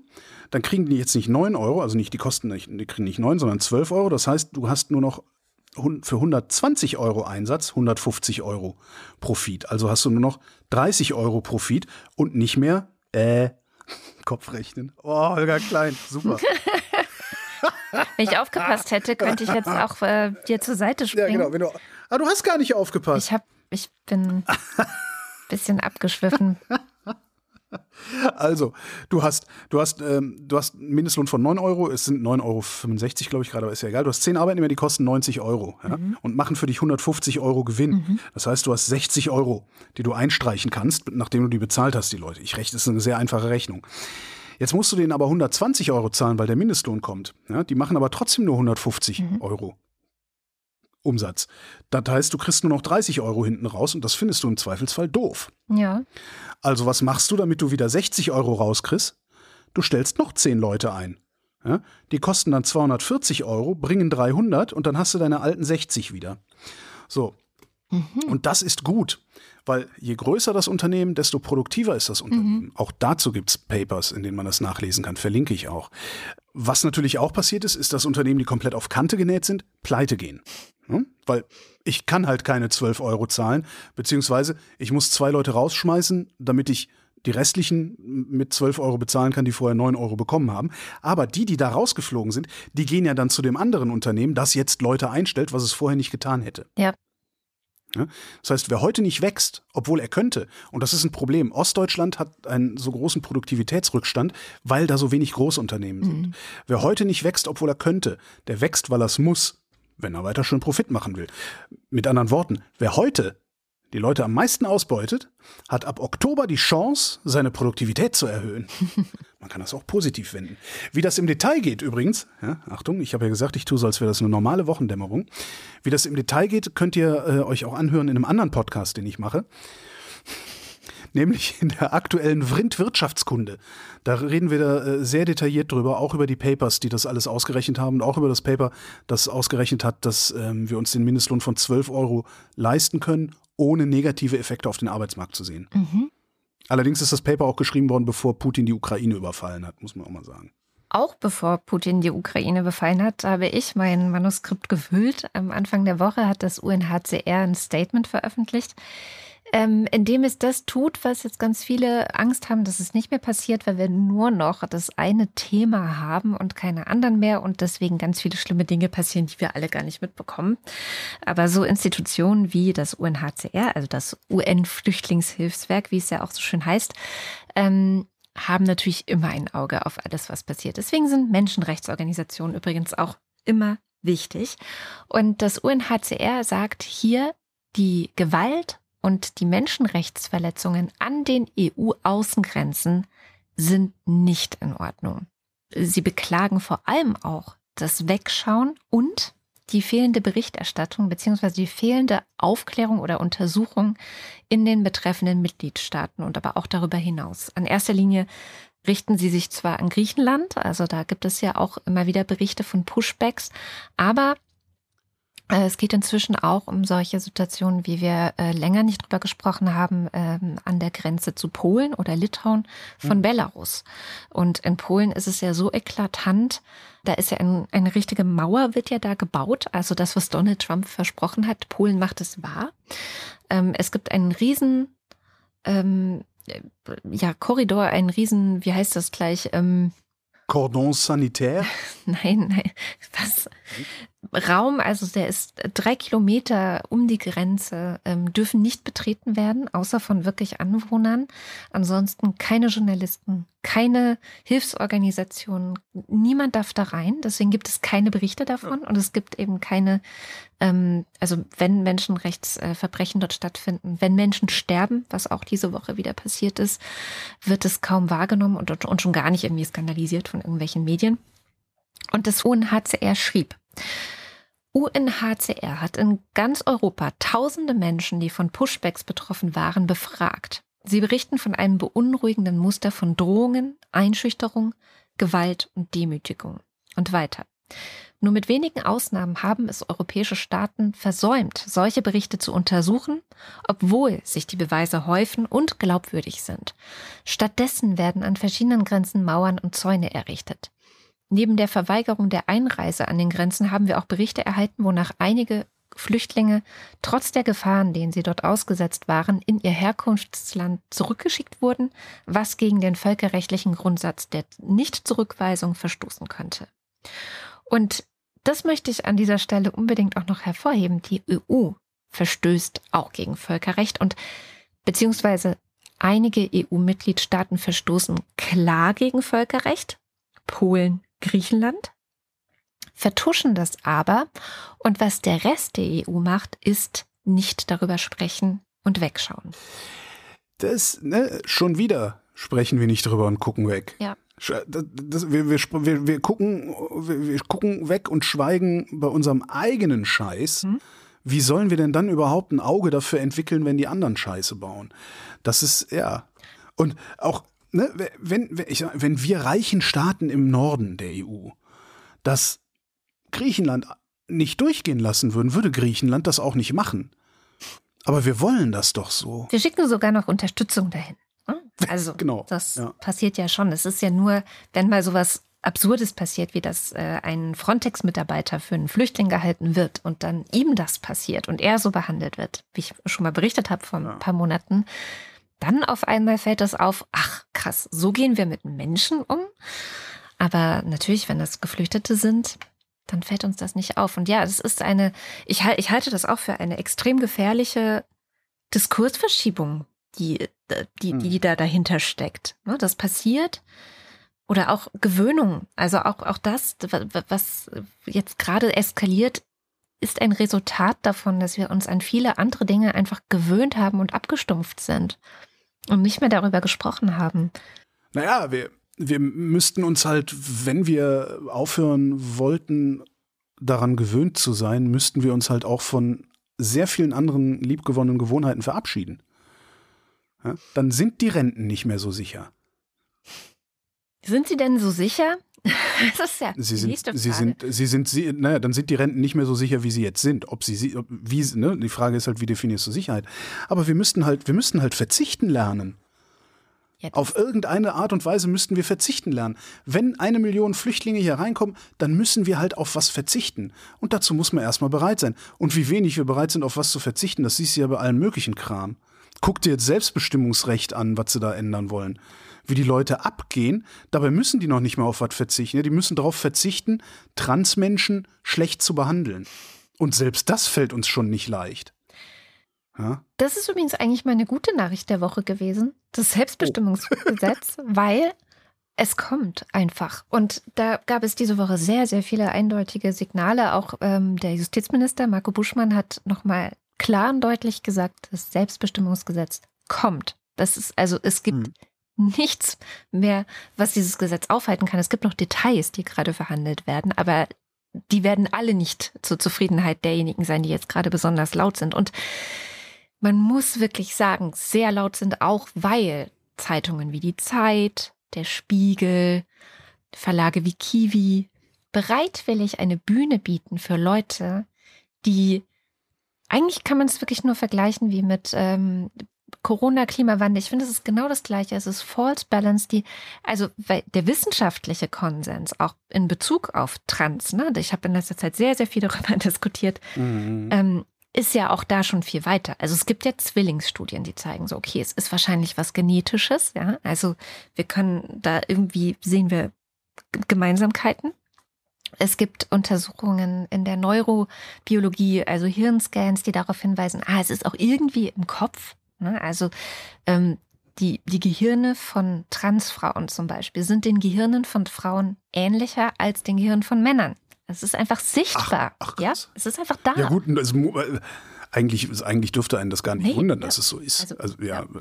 Und also was ich ja, äh, findest du das nicht auch ein bisschen tragisch, dass wir wissenschaftliche Beweise ins Feld ja. führen müssen, um solchen Leuten wie Alice Schwarzer zu erklären, dass Transmenschen nicht irgendwelche Arschgesichter in, in Frauen- oder Männerkleidern sind, die sich irgendwelche Vorteile erschleichen wollen? Ja, ich erkläre das ja nicht alles Schwarzer, sondern das, das ist, muss man halt allen erklären, die verunsichert werden durch solche Leute wie Alice Schwarzer oder auch, ja, wir, wir kennen die Namen von diesen ganzen komischen Menschen, die da jetzt wieder Werden die wirklich werden. verunsichert? Also werden die, werden die Menschen wirklich verunsichert oder ist, ist, haben die einfach nur keinen Bock darauf, dass sich irgendetwas ändert und Alice Schwarzer ist dann sehr willkommen, weil sie äh, vermeintlich begründet, warum sich nichts zu ändern hat, beziehungsweise sogar äh, noch sieben Volten schlägt, um zu begründen, warum Veränderung sogar gefährlich wäre. Weil dann rennen ja jetzt ganz viele Männer in Frauenkleidern in eine Umkleidekabine und machen da schlimme Sachen. Ey Mädels, wenn ich schlimme Sachen mit euch machen will, da brauche ich keine Frauenkleider anziehen. Klar. Ähm, weißt du? Ich weiß schon. Dass ich. Naja, das ist ja, der, der Punkt ist, natürlich, wenn Alice Schwarzer da jetzt alleine dastehen würde und sowas sagen würde, dann würde niemand das wahrnehmen. Aber sie bringt ein Buch hm. bei einem renommierten Verlag dazu raus. Äh, die hm. Zeit interviewt ähm, oder gibt äh, ihr einen Beitrag. Also sie hat jetzt einfach diese Woche in der Zeit einen Beitrag schreiben können, wo sie diese ganzen Quark ausbreiten kann. Wirklich breit. Und, und dieses Bühne bieten. Lass mich raten, beim Machowetz im Ressort Streit, oder? Oder? Das habe ich nicht geguckt. Ich habe nur den Beitrag gesehen. Okay. Ich weiß jetzt nicht, also online, ich gucke da nicht, welches wundern. Ressort ist das oder so. Oder der Spiegel. Und, und dieses, und da sind die Medien schon für verantwortlich. Natürlich löst das bei Leuten, die sich mit dem ganzen Thema noch gar nicht befasst haben, eine Unsicherheit aus wenn es ja im Spiegel steht und in der Zeit, weil die vielleicht mhm. eins von beiden lesen, sich, wie gesagt, davor noch gar nicht damit befasst haben und auf einmal denken, ach krass, das ist ja mal eine Riesengefahr. Was ist jetzt dann, wenn in Umkleiden äh, plötzlich, ähm, und für die sind es dann ja Männer, ne? also das sind ja dann keine Transfrauen, sondern für diese ganz Hardcore-Leute sind es dann ja Männer, wenn die mich dann plötzlich bedrängen. Und äh, ja, naja, ich sehe das einfach auf Twitter jeden Tag, dass Leute sich davon einfangen lassen. Und insbesondere ja, Leute, die vielleicht auch eine eigene Gewalterfahrung haben, traumatisiert sind und schnell zu ängstigen sind, was das angeht. Ja, also die lassen sich besonders gut mhm. einfangen und das ist ein Riesenproblem und deswegen müssen wir das leider so blöd erklären. Also ich hatte auch schon die dümmsten Auseinandersetzungen darüber dann. Ja, dann machen wir halt immer Gehirnscans. Dann müssen die halt per Gehirnscan nachweisen, dass sie Frauen sind. So, ne? Ja, genau. Und, und wenn, wenn jemand Asyl beantragt, weil er verfolgt wird, weil er homosexuell ist, dann muss er jetzt vor dem Beamten Analverkehr machen. Genau, so ungefähr. Ist das, das ist doch lächerlich. Absolut unmenschlich. Wir, sind, wir machen uns doch völlig lächerlich. Also diese Menschen machen sich lächerlich. Ich mache mich hier nicht lächerlich. Ähm, ich mache mich den ganzen Tag lächerlich. Und insofern, die Debatte kocht natürlich auch deswegen gerade so hoch, weil die FDP und die Grünen hatten es ja beide in ihrem Wahlprogramm. Die sind sich auch absolut einig, dass es kommen wird. Die SPD mhm. ist so, ja, macht mal, ihr werdet schon wissen, was ihr tut. Und macht halt mit. Ein Glück. Und es kommt jetzt halt das Selbstbestimmungsgesetz, das Transpersonen und vielleicht schon ab dem Alter von 14 selber sagen können, N -n, ich bin das Geschlecht und ich weiß das. Sehr gut. Und äh, da regen sie sich jetzt auch wieder auf. Ja, aber dann werden schon kleine Mädchen sich die Brüste abschneiden. Nein. Frühsexualisierung. Das steht nicht in diesem Gesetz drin, egal was passiert. Es steht nicht drin, dass sie sich die Brüste abschneiden. Ey, und wenn eine 14-Jährige sich die Brüste abschneiden will, dann macht die das. Da, ja, egal, was im Gesetz nicht, steht. Ne? Aber ja, okay. Also Warum, was ich, was ich so da nicht verstehe, ist, ich meine, Alice Schwarzer, ich habe meine Probleme mit der, aber am, am, ganz am Ende, die ist doch Feministin. Und wenn ich Feminismus auch nur ansatzweise richtig verstanden habe, dann ist Feminismus ein demokratisierendes Instrument. Mhm. Oder? Also Demokratie für alle, ne? Also gleiche, also allen soll es gleich gut gehen, alle sollen die gleichen Rechte haben und so weiter. Ja. Also das ist so. Äh, wa warum ist die so? Also, das ist doch nicht feministisch, was sie da macht. Das, das, die exkludiert Naja, doch die- wieder Mensch. die- Und Feminismus ist doch nicht exkludierend. Oder Ich glaube, du kannst nicht unterschätzen, wie viele Vertreterinnen der zweiten, sogenannten zweiten Welle der Frauenbewegung ähm, echt männerfeindlich sind. Und ich glaube, dass es das ist, woraus es hinausläuft in dieser Diskussion bei diesen Feministinnen. das ist eigentlich ein Mann? genau, es, oder, oder gönnen wir das Penisangst nicht. könnten wir es vielleicht auch nennen. Okay, verstehe. das ist etwas, wozu ich jetzt immer wieder zurückkomme, dass es für mich auch die einzige Erklärung oft ist, die nach einem sehr langen Austausch mit solchen Leuten bleibt. Aber ich will penisfreie Räume, hat neulich eine so gesagt. Wortwörtlich. Ich will einfach penisfreie Räume für Frauen. Und wie willst du daran? Also das ist einfach ein so tief sitzendes Mhm.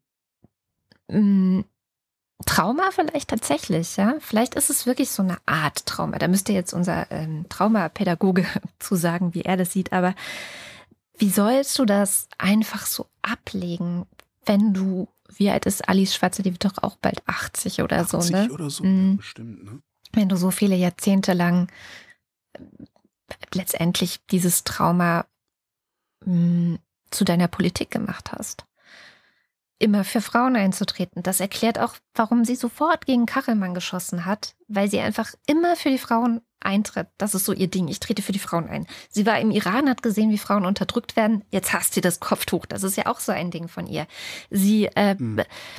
au- auch, dass sie gegen Sexarbeit ist, ist auch völlig klar. Die Männer schänden diese Frauen. Ja, sie werden einfach, es ist eine Männerfeindlichkeit. Es ist einfach das Feindbild Mann ist ganz groß und man misstraut allen Männern. Und dann sind natürlich, ist natürlich die Gefahr sehr groß, dass Menschen mit Penis, die aber sagen, ich bin kein Mann, das, das für die einfach gar nicht, das ist nicht denkbar, dass Menschen mit Penis kein Mann sind und ihnen nicht Gewalt antun.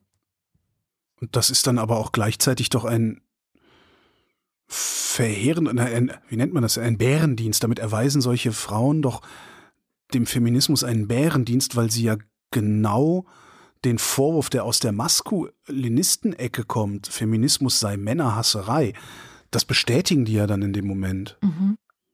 Das kann ja auch nicht in deren Interesse sein. Ja, ist es, ähm, ist denen, glaube ich, egal. Also sie sagen, wir sind immer auf der Seite der Frauen und das ist auch notwendig, das ist historisch begründet notwendig, dass die Frauen jemand haben, der immer auf ihrer Seite ist, auf den sie sich verlassen können, der ihnen immer sichere Räume bieten wird. Aus diesem Gedanken heraus gibt es Frauenhäuser und so weiter, die in aller Regel nicht transfeindlich sind. Jetzt bitte nicht falsch verstehen. Also die meisten Menschen, und das ist ja auch die gute Nachricht der Woche, die meisten Menschen sind ja viel weiter. Und vor allem auch, wenn ich mit meinen Kindern rede oder mit anderen Jugendlichen, denen ist das alles überhaupt nicht mehr begreiflich zu machen. So, das ist diese, Gener ist diese Generation, ja, die da jetzt gerade ist. Oder auch wenn du, du guckst J.K. Rowling, ja, die ist ja auch so drauf. Und bei ihr ja auch. Die hat ja einen langen Aufsatz geschrieben und am Ende bezieht sie sich immer auf die Gewalt, die sie selber von Männern erlebt hat. Da kommt es her bei ihr. Ähm, Mhm. die jungen Schauspieler, die Harry Potter gespielt haben, ähm, hier Emma Watson und Daniel Radcliffe und äh, Rupert Grint, die haben sich alle, alle sofort auf die Seite von Transmenschen geschlagen. Das ist für diese Leute, für diese junge Generation gar keine Frage. Die denken darüber nicht nach. So. Und Mhm. genauso wird jetzt diese Ampelregierung das Selbstbestimmungsgesetz beschließen und das wird kommen und das wird in ein paar Jahren völlig normal sein. Das wird genauso normal sein, wie das Homosexuelle heute heiraten. Und dann ist es auch gegessen. Und das finde ich, das ist die gute Nachricht an dem Ganzen. Weil ich Absolut, werde ja. sehr viele Kreuze machen, wenn das einfach beschlossen ist, weil dann auch dieser Sturm, hoffe ich, endlich aufhört. Sie müssen dann damit leben. Es ist dann einfach, wie es ist für sie. Sie werden mm, weiter jammern. Aber ich hoffe, dass diese krasse Debatte, wie die auch gerade immer wieder hochkocht, weil das Selbstbestimmungsgesetz jetzt Ja. eben so kurz bevorsteht, dass die dann auch ein Ende hat. Ja, das wird mit Sicherheit was ändern. Ich weiß doch, dass damals, damals als die Homo-Ehe ähm, beschlossen wurde, ähm, habe ich auch gesagt, ey, ich verstehe gar nicht, warum das so wichtig ist, weil das, heiraten muss ja gar nicht sein. Und ein Freund von mir sagte, doch, das ist wichtig. Mhm. Und mir ist auch egal, ob die dann heiraten oder ob die nicht heiraten. Aber mir ist wichtig, dass ich mir vom Taxifahrer keine Schwulenwitze mehr anhören muss. Das, das Ja. passiert ja. Es gibt einen Stimmungswandel, der dauert dann natürlich auch wieder recht lange, aber den gibt's ja immer. Ja, und dafür ist was gut. Komm, da mache ich mal eine schlechte Nachricht, oder? Mhm. Haben wir nicht schon genug? Corona. Ach so. Naja, Corona ist auch noch da, ne? Nur weil Putin jetzt äh, die Ukraine überfallen hat, ist die Pandemie nicht weg. Schade. Ich habe einen Thread gefunden äh, auf Twitter auf Englisch, äh, der hat ein paar Studien geflattert und der hat geschrieben, ja, warum man so ganz grundsätzlich vielleicht nicht Covid-19 kriegen will. Weil nämlich SARS-2 dermaßen heftig in deinem Immunsystem rumrappelt, dass deine T-Zellen überreagieren, gesunde Zellen angreifen und auch sich selbst. Okay. Und nicht nur das, sondern die greifen auch deine naiven T-Zellen an. Naive T-Zellen sind ähm, Dinger in deinem Dingsen, Rückenmark, äh, Rückenmark, Knochenmark. Ich glaube Knochenmark. Aber ich, Ich habe nur Mark aufgeschrieben, ich dumme Sau. Ey. meine, das, Das sind diese Dinger in deinem Mark.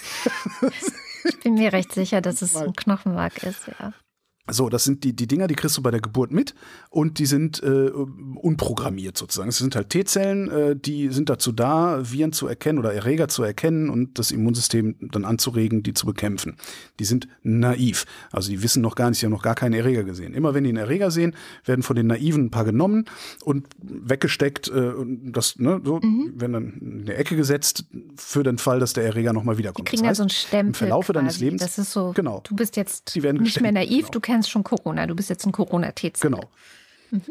Und weil das so ist, also du hast die, diese, diese T-Zellen, die äh, regenerieren sich nicht, also kriegst nicht jedes Jahr neue dazu, sondern die bauen sich ab und darum ist auch das Immunsystem von alten Menschen schlechter als das Immunsystem von jungen Menschen. Je älter du bist, desto weniger naive T-Zellen hast du, desto schwieriger ist es für deinen Körper, immer wieder neue Erreger irgendwie äh, zu erkennen oder kennenzulernen. So. SARS-2 greift deine naiven, deine restlichen naiven T-Zellen an. Ja? So, die, die werden ab Geburt immer weniger. Mit anderen Worten, eine Infektion mit SARS-CoV-2 lässt, da gibt es drei Arbeiten waren es, glaube ich, die, die, da, die das gesehen haben, eine Infektion mit SARS-CoV-2 lässt dein Immunsystem schneller altern. Und wenn ich das richtig verstanden habe, jede Infektion damit. Mhm. Und das finde ich einen guten Grund, auch weiter im Bus die Maske zu tragen. ja. Und hast du das mit den Schnelltestzentren mitgekriegt? Die Schnelltestzentren? Nicht. NDR, WDR und Süddeutsche Zeitung haben mal wieder ein Rechercheprojekt gemeinsam gemacht und haben sich angeguckt, Corona-Schnelltestzentren in Nordrhein-Westfalen. Ähm, stellt sich raus, am 8. Februar ist eine Million Tests gemeldet worden, darunter 35.007 positive. Es gibt aber an dem Tag, 8. Februar, 24 große Testzentren, die keinen einzigen positiven Test gemeldet hatten. Okay. In Köln gibt es eine Teststelle, die hat fast 10.000 Tests gemacht. Kein positives Das Ergebnis. ist aber sehr unwahrscheinlich.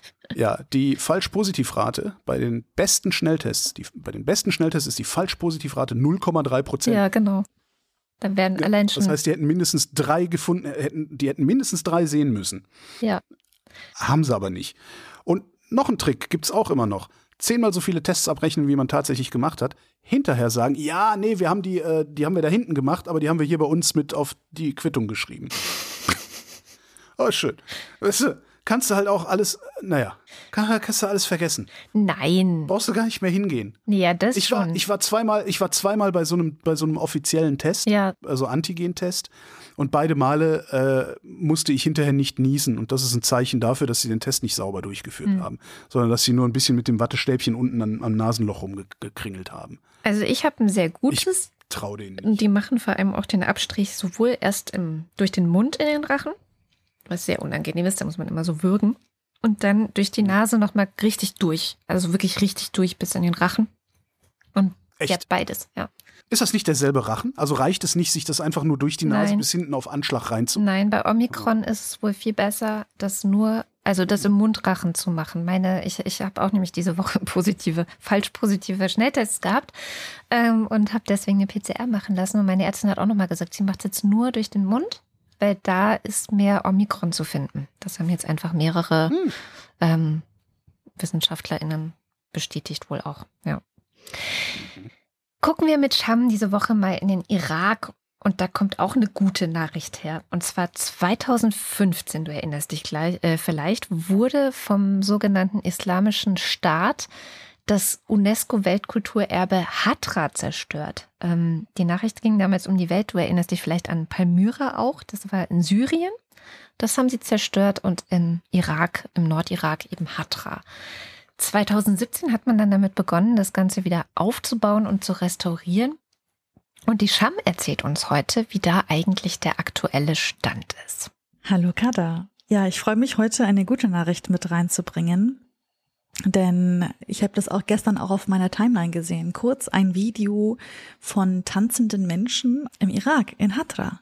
Sie haben nämlich äh, die erfolgreiche Restaurierung von drei Skulpturen gefeiert mit Musik und Tanzen und ähm, das Video habe ich dir auch in die Show Notes gelegt. Es ist sehr schön zu sehen, wie diese Nachricht auch gewertet wird. Denn es sind drei Skulpturen, ähm, die zu der antiken ähm, Stadt Hatra gehören. Ähm, Hatra, wie du schon gesagt hast, ist, äh, gehört zum Weltkulturerbe der UNESCO seit mehreren Jahrzehnten schon.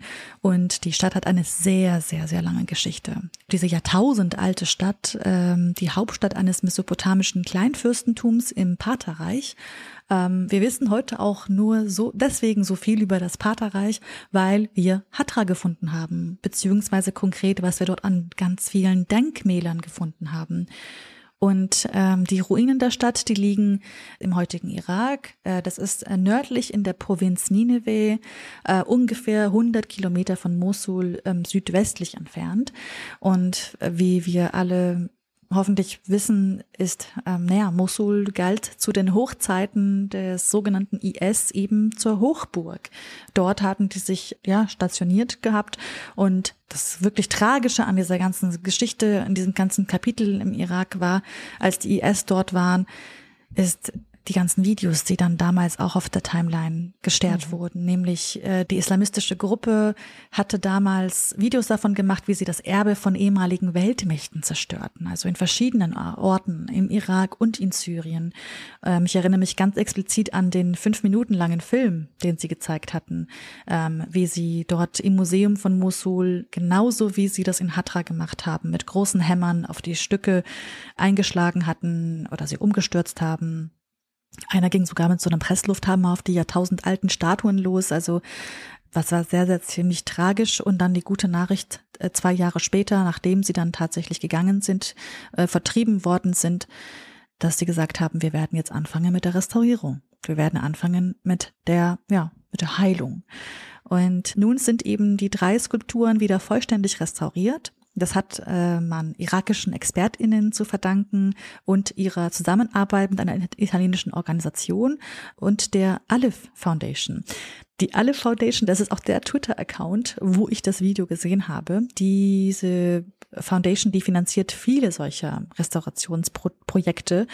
Das ist äh, sehr, sehr schön zu wissen, dass für, so, für solche Projekte Geld für, bereitgestellt wird, dass an sowas ähm, zusammen, also international zusammengearbeitet wird, dass das natürlich weiterhin nach so viel Zerstörung, nach so viel, äh, nach so einem schrecklichen Kapitel sich Menschen irgendwie auch auftun und sagen, nee, wir, wir lassen das jetzt nicht zu, wir holen uns unsere Geschichte zurück und wir holen uns unsere Agency auch über unsere eigene Geschichte zurück.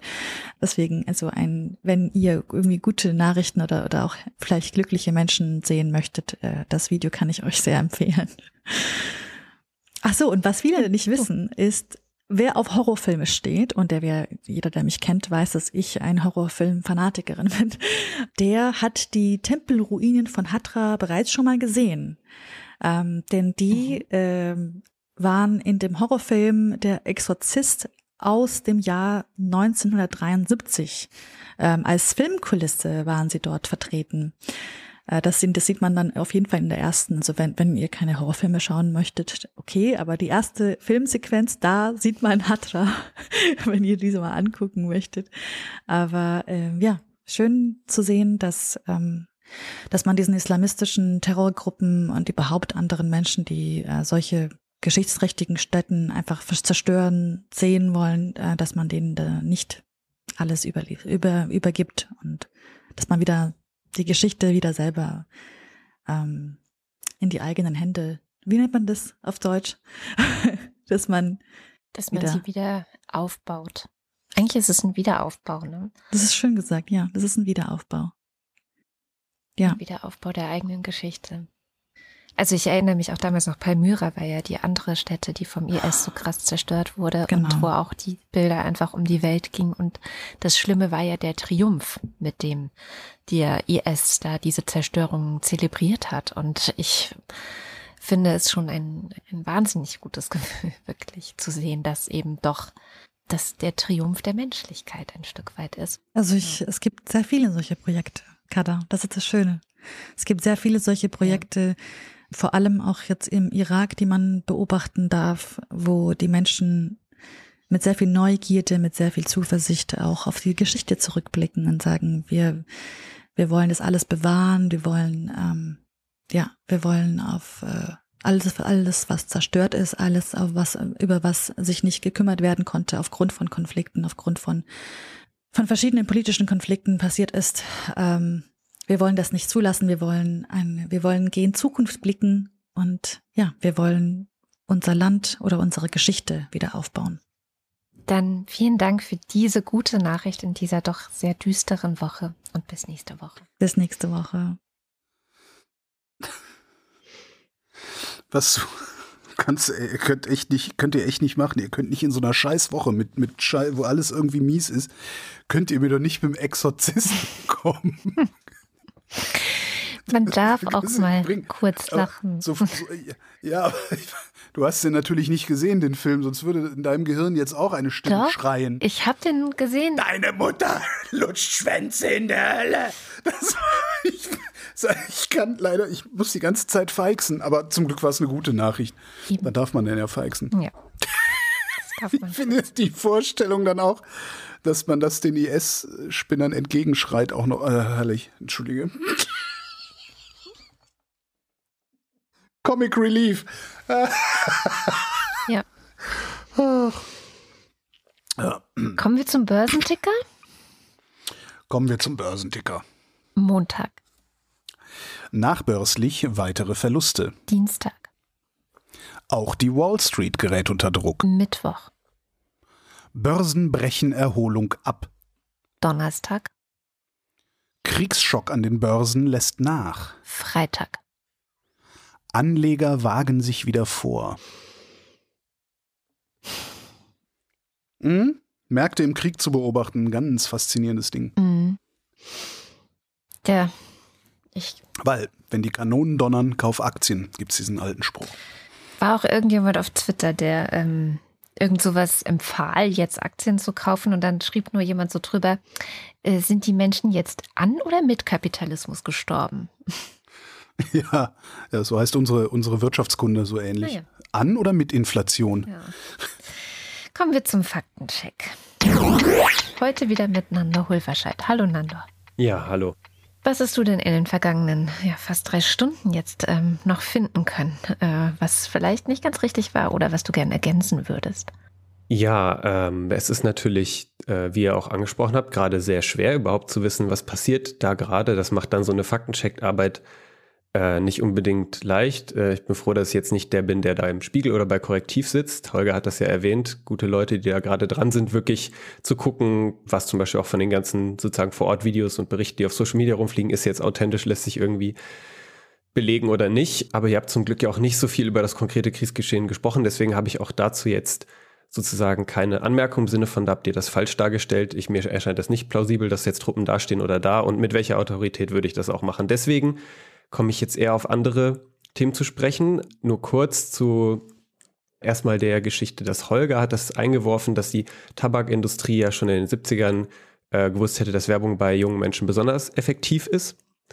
Und das äh, kann man auf jeden Fall so sagen. Also es gab ja in der Folge von Gerichtsverfahren in den späten 90er Jahren, da gab es unter anderem ein großes Verfahren, wo die größten Tabakkonzerne in den USA sich dann am Ende auf Vergleich geeinigt haben mit Staatsanwaltschaften der äh, Bundesstaaten.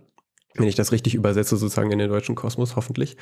Und infolgedessen wurden dann viele interne Dokumente preisgegeben, die auch heute noch in Datenbanken halt öffentlich zugänglich sind. Ist natürlich für normale Menschen ist das total absurd. Da reinzugucken, habe ich jetzt auch nicht gemacht. Ich habe stattdessen dann mal geguckt, ob denn das, was Holger da so sagt, ob das denn eben in den Studien, die Wissenschaftler zum Beispiel dann auf Basis der Dokumente gemacht haben, denn so abzuleiten ist. Und das ist auf jeden Fall so. Und da ist auch noch einiges mehr. Also die sind halt massiv darauf angewiesen, dass junge Menschen eben früh anfangen zu rauchen, weil unter, unter Teenagern sozusagen sich entscheidet, ob man raucht oder nicht. Hm. Und es entscheidet sich auch schon bei den allermeisten Rauchern, welche Marke sie dann rauchen. Und Markenwechsel ist wohl auch, das haben die Tabakkonzerne natürlich auch sehr gut untersucht, ist bei Rauchern nicht so populär. Das passiert eher selten. Und deswegen ist das also entgegen öffentlicher Verlautbarungen, die sie dann äh, immer in späteren Jahren dann gemacht haben, von wegen, das ist eine Erwachsenenentscheidung und Kinder sollen nicht rauchen, sind sie doch ökonomisch sozusagen als kapitalistisches Unternehmen quasi gezwungen gewesen. Ich will das nicht als Verteidigung formulieren, aber ja, sie haben sich auf jeden Fall doch sehr dann darum bemüht. Hm. Dann hatte Holger, das jetzt kommen wir ein bisschen wieder zurück äh, zum äh, Kriegsthema, äh, gesagt, dass wir aktuell rund 40 äh, Milliarden oder mehr für die Bundeswehr ausgeben. Das äh, ist auch äh, groß, im Großen und Ganzen so richtig. Also der Etat des Bundesverteidigungsministeriums insgesamt beläuft sich für 2021 auf 47 Milliarden Euro. Da gibt es dann natürlich ein paar Kostenpunkte, die nicht direkt der Bundeswehr irgendwie zuzurechnen sind, aber im Großen und Ganzen stimmt das auf jeden Fall. Also der größte Kostenpunkt mit mehr als rund äh, 30 Prozent äh, sind direkte Ausgaben für Soldatinnen, wie zum Beispiel deren Sold. Und dann rund äh, 18 Prozent sind militärische Beschaffungen, also Flugfahrzeuge, Munition und Co. Also das sind schon mal dann über 50 Prozent, aber auch dann andere Sachen, die dann noch dazukommen, zum Beispiel Stützpunktkosten der Bundeswehr und so weiter und so fort. Also es macht äh, wirklich einen Großteil auch dieses Etats, ist wirklich die Bundeswehr. Mhm. Er hatte noch die Geschichte erwähnt, ein konkretes Beschaffungsprojekt, ja, dass der Eurofighter, der so lange gebraucht hat, der ist ja auch mal zwischendurch Jäger 90 hieß, weil der in den 90ern fertig werden sollte. Ich glaube, das ist, also ich finde es auch äh, ganz lustig, diese Anekdote, aber es ist vielleicht nicht ganz so einfach. Also es gab halt noch zum Kalten Krieg natürlich, in den 70ern, 80ern, Überlegungen, wie sieht denn jetzt ein neuer, moderner Kampfjet aus? Dann gab es verschiedene europäische Projekte, haben, sich, haben sich ein paar Staaten überlegt, okay, wir machen das jetzt zusammen. Dann gab es quasi den ersten Eurofighter-Entwurf. Dann war das zur Wendezeit dann. Natürlich erschien das nicht mehr so notwendig oder zu teuer. Dann wollte man eine Light-Variante davon und dann kam dann in Deutschland dieser Jäger-90-Begriff auf quasi als Ableitung davon. Aha. Und dann später hat man aber sich dann überlegt, nee, das ist... Äh, das bringt doch gar nicht äh, wirklich was, äh, sich da wieder abzuspalten. Und natürlich kann man auch, also es gibt sicherlich auch bei diesem Projekt wie bei jedem Industrieprojekt die Probleme, aber es ist, glaube ich, äh, nicht einfach so, dass man quasi da ja, sagen kann, Jäger 90 wollte in den 90ern fertig werden und dann war es komplett inkompetent, der wurde nicht fertig. Es sind ja wichtige Dinge passiert, die dann so Perspektiven äh, verschieben. Mhm. Ähm, genau, und ich bin ja immer hier dafür da, Dinge komplexer zu machen, die vielleicht in der Sendung zu einfach klang. Und das mache ich jetzt hier einfach mal. Finde ich gut. Stelle. Ich habe heute nämlich äh, jemandem geschrieben, dass es vielleicht gut wäre, wenn es so etwas wie Komplexitätsjournalismus gäbe. Also Journalismus, der eben auch sich nicht scheut, die komplexen Dinge anzugehen. Finde ich gut, dass du gleich hier voranschreitest, Nando. Danke, ja. Aber Podcasts sind ja auch da eigentlich ein sehr probates Medium immer Absolut. schon gewesen, seit es sie gibt. Dann äh, hattest du gesagt, dass die baltischen Staaten äh, wollten, dass die NATO die Ukraine verteidigt, also sich da äh, direkt beteiligt. Das hast du mehr oder weniger wörtlich so gesagt. Mhm. Ähm, wenn du dabei noch bleiben möchtest und mir jetzt nicht widersprechen möchtest, nee, da habe ich mich nur versprochen, dann würde ich dazu sagen, ich habe dazu keine Belege finden können. Status quo ist eigentlich, dass die natürlich berechtigte Sorgen um ihre eigene Sicherheit haben und mhm. deswegen NATO-Präsenz gefordert wird, äh, verstärkt in deren eigenen Ländern und ja auch passiert, dass zum Beispiel äh, ja die NATO-Staaten hier in Europa, aber auch die USA weitere Truppen in Richtung Ost, äh, Oststaaten der NATO verlegen. Aber ich habe jetzt von keinem litauischen oder lettischen oder estnischen äh, Offiziellen irgendwelche Aussagen finden können, dass sie sagen, die NATO sollte sich direkt gegen Russland stellen in der Ukraine. Müsste ja. ich auch nochmal gucken. Vielleicht, das, ich habe das auch nur so irgendwie aufgeschnappt. Vielleicht ist dir das so ein bisschen einfach sprachlich durcheinander, weil. Ich prüfe das noch einmal. Falls ich da was finden sollte, trage ich das noch nach. Genau. Ja, und dann habe ich noch, das ist also eigentlich super banal, aber da ich das super schnell überprüfen konnte und es eben nicht äh, so war, habe ich erwähne ich es mal. Also Holger hat, ihr hattet den Beitrag von Alice Schwarzer erwähnt in der Zeit, die eben da gegen das Selbstbestimmungsgesetz sozusagen Sturm laufen durfte in einem Meinungsbeitrag und Holger hatte dann eingeworfen, ah, das war doch bestimmt in diesem Streitressort, das ja so ein bisschen berüchtigt ist dafür, dass da manchmal interessante Dinge gegenübergestellt werden, die man vielleicht nicht gegenüberstellen sollte. Äh, es war aber nicht im Streitressort, sondern äh, es war im Feuilleton. Also diesmal bitte, wenn sich da jemand bei der Zeit beschweren will, an äh, die Kollegen von dem anderen Ressort schreiben und nicht ans Streitressort. Guter Hinweis, danke dafür. Und das wäre es dann auch schon heute an substanziellem oder weniger substanziellem von mir. Ich danke dir. Vielen Dank. Danke dir. Also hier kommt auch gleich noch der Faktencheck meiner eigenen Aussage noch einmal, was ich da vielleicht verwechselt habe. Es sind tatsächlich ein paar Äußerungen der baltischen Staaten gewesen, die mehr Unterstützung gefordert haben, aber vor allem mehr Unterstützung für sich. Etwa Litauens Präsident Gitanas Nausėda, der im litauischen Fernsehen sagte, Zitat, das ist schon eine direkte Gefahr für die Sicherheit der ganzen Region. Es brauche deshalb dringend eine Diskussion immer innerhalb der NATO, wie die Sicherheit der baltischen Länder sowie der östlichen Flanke der NATO gesichert werden könne. Tatsächlich sind die baltischen Staaten einfach schon länger für ein härteres Vorgehen gegen Russland. Die litauische Premierministerin Ingrida Šimonytė sagte zum Beispiel, dass die Invasion auch eine Folge davon sei, dass man sehr lange nur Gespräche mit Russland geführt habe. Zitat, jetzt sind wir in einer Situation, in der unsere Antwort entscheidet, wie zukünftige Generationen leben werden. Es geht ja nicht nur um die Ukraine, sondern es ist ein Versuch, die eigene Weltvorstellung gegenüber den westlichen Demokratien durchzusetzen. Also vor allem Verstärkung für die eigenen Grenzen, Verstärkung für die eigene Verteidigung der baltischen Staaten gegen Russland. Das ist das, was sie gefordert haben. Bitte entschuldigt, dass ich das äh, an der Stelle offenbar falsch verstanden habe. Und damit, wie immer, am Ende der Sendung vielen Dank, dass ihr die Sendung möglich macht. Vielen Dank, dass ihr uns unterstützt. Wenn ihr noch nicht dabei seid, freuen wir uns über jede Unterstützung, die ihr ermöglichen könnt. Ihr könnt auf wochendämmerung.de vorbeischauen. Da gibt es verschiedene Wege, wie ihr uns ein bisschen was zukommen lassen könnt. Ähm, entweder direkt per Überweisung auf unser Konto oder wie es einige machen bei Steady. Dort gibt es die Ultras und den Fanclub und deren Namen lesen wir jetzt vor. Dins 1. These pretzels are making me thirsty. Guido Baulich.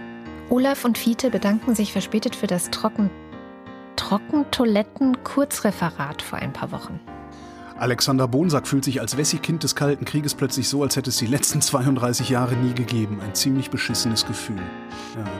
Marc Bremer, Oliver Delpi, Silke Dietz, Franzel Mirsfahrt, Andreas Freund, Erik Fröhlich, David Hasenbeck, Adrian Hauptmann, Katharina Höhl, Wing Commander Lord Flashards Hausmusik. I thought I heard you laughing. I thought that I heard you sing. I thought I saw. I think I thought I saw you try. Das ist, ähm, das ist hier von dem, der sich dann hinterher, ähm, ach, der, ähm, von dem, äh, mit der Frau, weißt du? Äh, der Jan, mit dem Matthias Johansen, Arndt J. Kästner, Oliver Krüger, Heiko Linke. Ernest Linker. Wieder mal nach Wales reisen, wieder mal nach was? Das ist der Ort mit dem längsten Ortsnamen. Das spricht man überhaupt nicht so aus. Und ich glaube, es war der zehnte Doktor, äh, wie hieß er nochmal? David Tennant Mhm. in der Graham Norton Show, der das Ding einfach so ausgesprochen hat. Das war ziemlich lustig. Aber der ist auch Waliser oder so, oder? Ist der nicht Waliser? Nee, der ist Schotte. David Tennant ist Schotte? David Tennant ist Schotte. Oh. Mhm. Müsli, Müsli, Miam, Miam, Miam. Äh, Robert Nieheim. Rufus Platus. Bimmel, Und man Bimmel. spricht das wirklich ganz anders aus. Also das, ist, das heißt halt nicht Lanferpfil, so, so ein bisschen wie in Irland auch. Ja, wo ja, Hardigan Dave ausgesprochen wird. ja. Klar. Bimmel, Bimmel, Sabber, Sabber. Nusan Chris und Moni. Jörg Scheckis schaut in der Liste nach unten und da steht Anita Schroven. There's hope. There's always hope. Joachim Urlass. So, dann muss und so weiter. Jens Fiebig. Irre ich mich oder habt ihr die letzten zwei Folgen nichts mehr über Belarus erzählt? War das Absicht oder ist das von der Berichterstattung über Russland überschattet worden? Letzteres. Wobei Belarus natürlich auch eine Schlüsselrolle spielt gerade. Ne? Also da ist die Rote Armee ja dann auch durch. Na, die, was heißt aus angegriffen. Ne? Eben, die haben sich da hingesetzt und dann gesagt, so, wir machen jetzt hier Truppen. Und dann haben sie gesagt, ähm, das beenden wir dann und dann. Und dann haben sie gesagt, nee, wir beenden das doch nicht mehr. Wir machen es jetzt auf unbestimmte Zeit. Das war ja im Grunde der Anfang. Bernd und Frau Schiwemöller. Morse Terchis Bildungsauftrag. Drei axial bedrahtete Bauelemente haben an beiden Enden je einen zentrierten Anschlussdraht. Radial bedrahtete hingegen weisen beide Anschlüsse an einem Ende auf. Meist symmetrisch mit einem Radialabstand zur Symmetrieachse. Hallo, Sally die Pinguin. Andreas Werner, Justus Wilhelm. Volker Arendt, Und damit zum Fanclub. Juli und Sebastian. Nico Abeler. Wer unbedingt auf sein eigenes Volk stolz sein will und so weiter. Why do you go away und so weiter. Katrin Apel, Anja und Jan aus Bielefeld. Dirk B., Johannes Bauermann. Thomas Bauer, Fränkisch für Anfänger. Freilich Horch bedeutet so viel wie gern geschehen. Jan Beilicke, Florian Beisel. O. Ben, Kein Vormarsch ist so schwer wie der zurück zur Vernunft. Bertolt Brecht. Daniel, Daniel Bayer, Na gut, Kathi, ich höre den Abspann wieder und bin zurück im Fanclub. Peter Blachani, Simone Blechschmidt. Bibi Blocksberg. Markus Boslett. Um teilzunehmen, brauchen Sie kein Teilzunehmen. Klaus Breyer.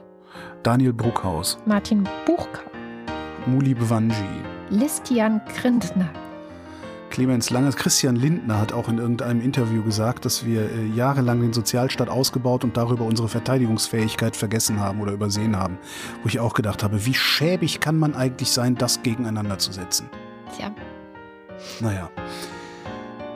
Wo waren wir? Christoph Langhans und äh, Clemens Langhans und Christoph Henninger. Christoph Henninger und Clemens Langhans. Gian-Andrea Konzett.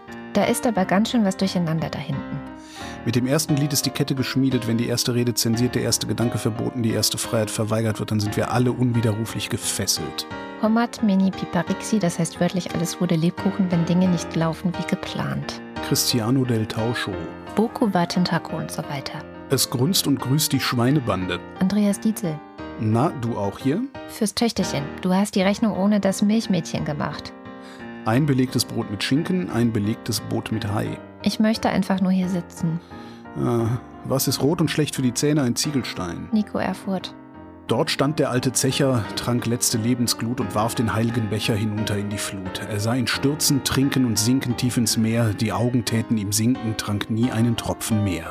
Stefan F. Claude Fankhauser, Matthias Flader. Oliver Förster, Olli Frank. der Freibierfred, Markus und Julia freuen sich über jede neue Folge. Marcella Frick, Marianna Friedrich. Mareike Geib, Sabine Gielen. Jörn Arne Göttich, Christian Gottinger. Bärbel Grothaus. Miriam und David grüßen Samson. Kati grüßt Joni, falls er mal wieder den Abspann hört. Ricardo Gatter. Und Simon Hägler. Silke Hartmann, Sally der Pinguin hat Wein und Käse und grüßt die Göttinger Rasselbande. der Alexander Hauser. Jan Heck. Hallo Alexander. Bei mir hat, bei mir hat einer hinten in den Müll eine ganze Tüte Tees geschmissen. Mhm. Sven Hennissen, Ralf Herbst. Tobias Herbst. Das war jetzt aber Dog Whistling für Alexander, oder? Ja, ja, das war Dog Whistling für Alexander. Ja. Und es gibt auch noch andere Leute, die wissen, was Tees sind und die wundern sich genauso. Okay. For those who know. Das ist, weißt du, das ist diskursiv hart erarbeitet, Mhm. hochpolitisch und gleichzeitig sehr intim. Das ist for those who know. Verstehe. Mhm. Nils und Hilke. Lars ist vom Versagen der Politik entsetzt und trinkt jetzt Mai Tai. Hey Greta van Fleet, you're the one I want. Jasper. Philipp Kaden, Arne Kamola. Alexander Klink, Jessica Kogoy. Thomas Kohler, Markus Krause. Magali Kreuzfeld, Felix Kronlage-Damas. Pia Kronquist, Thomas und Corina. Mieze Katze und Krümelmonster niemals ohne Kekse, denn Kekse sind das Beste. Oliver Gulfing. Sebastian Lenk und Henry Vize, Detmar Liesen. Erwin Lindemann, Nico Linder. Florian Link, Robert. Drop Table Students, Little Bobby Tables. Mein Name ist Ipsum Lorem Ipsum. Sabine Lorenz. René Ludwig, und Mäuschen. Gliedlich Merz, Martin Meschke. Robert Meyer, Nevermind. Kleine Hunde Miam Miam Miam, Johannes Möller. Lordium Mondkind, Die Mulle. Johannes Müller, Kai Nenmerseen. Celine Neubich. Thorsten W. Neulstein. Die Falle an der Ironie ist, man kann nichts ironisch sagen oder tun, ohne es zu sagen oder zu tun. Sei einfach nett, ohne Grund. Boris Perner, Nora Hoffmann und Peter Schmäler. Jochen Philipp, Josef Porter. Sebastian Quapp, Wilhelm Reich. Marc Riese, Milena Robbers. Christian Rohleder, Markus Römer. Anna Roth, Riemenrudi, Sven Rudloff, Jürgen Schäfer, der Christi äh, Christian Schmidt, der Schommi. Susanne Schulze, Hallo, ich bin Troy McClure und so weiter.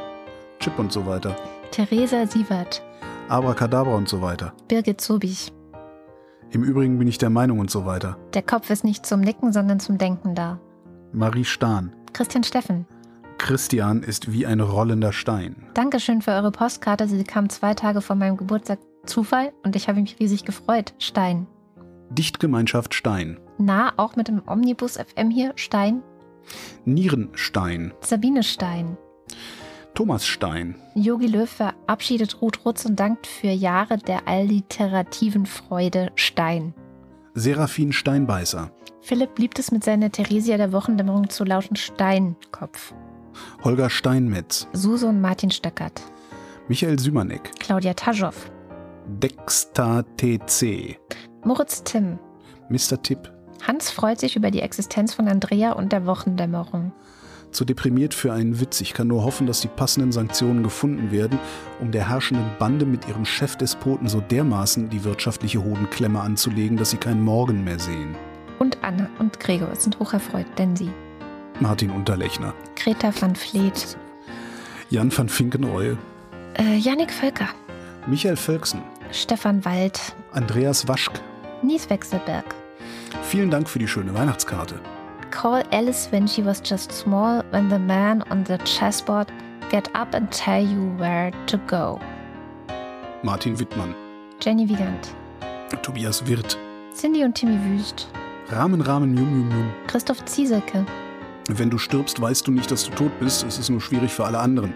Genauso ist es, wenn man dumm ist. Helge Georg. Der Raketenmann, Matthias Roll. Ruth Rutz. Und Jens Sommerfeld. Vielen herzlichen Dank. Ja, vielen, vielen Dank. Äh, Ich habe schon wieder vergessen, worauf ich spare. Ah, ich lebe davon. Ich spare darauf, das habe ich heute beschlossen, gestern, Mhm. heute, weiß nicht mehr, dass ich den Erscheinungsraum Ost wiederbeleben muss. Ja, das ist ja, was ich dir eigentlich seit vielen Jahren sage und auch schon gesagt habe, als du den Erscheinungsraum Ost eingestellt hast. Ja, Ja. Ja. Ja, ja, ja, das ist wichtig.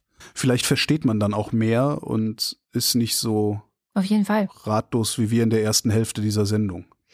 Doch, man ist trotzdem ratlos, ähm, weil ich habe gemerkt, dass die Menschen, die sich viel mit Osteuropa und Russland und Ukraine beschäftigen, äh, waren jetzt alle nicht überrascht. Ne? Also das ist zum Beispiel was, was ich so ein bisschen nervig fand diese Woche, dass jetzt, aber die Experten wussten ja auch nicht.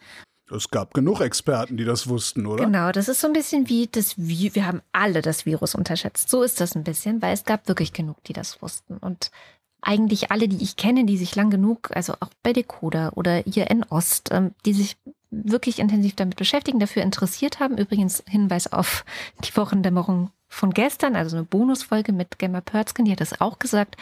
Das erste Wichtige ist, sich überhaupt dafür zu interessieren. Das wäre schon mal notwendig, um Ja. irgendwie weiterzukommen.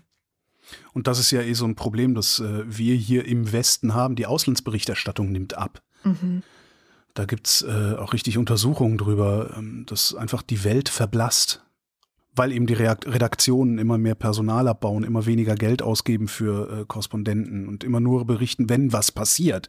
Also wenn es knallt, aber eben nicht kontinuierlich berichten. Darum finde ich ja die Taz so gut, weil die leisten sich das tatsächlich noch. Ja, und man muss sich das leisten und deswegen habe ich beschlossen, werde ich mir auch den Erscheinungsraum Ost wieder leisten und wenn ich meinen Spanischkurs fertig habe, will ich tatsächlich auch noch Russisch lernen, weil das hat mir auch immer gefehlt.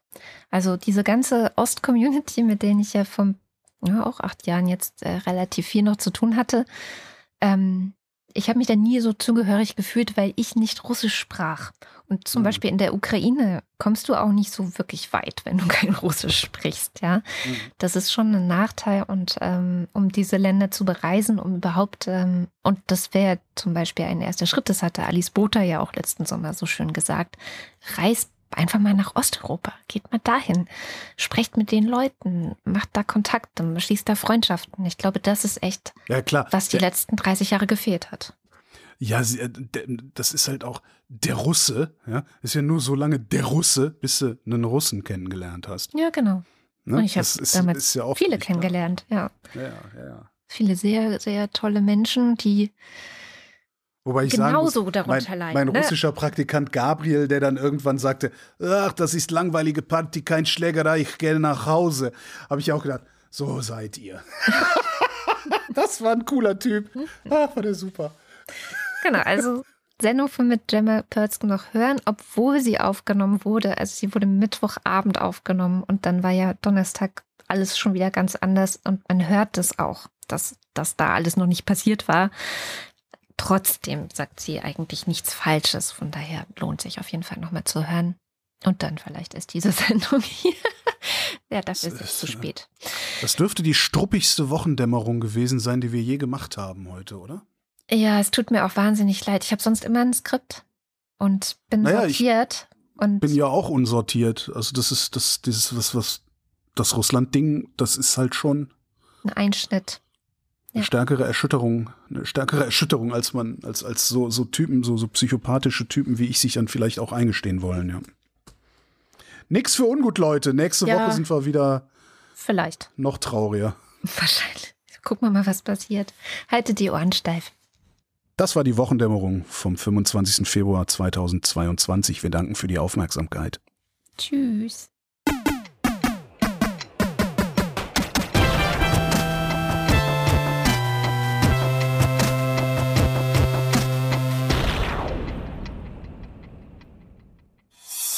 Eine Produktion von Haus 1.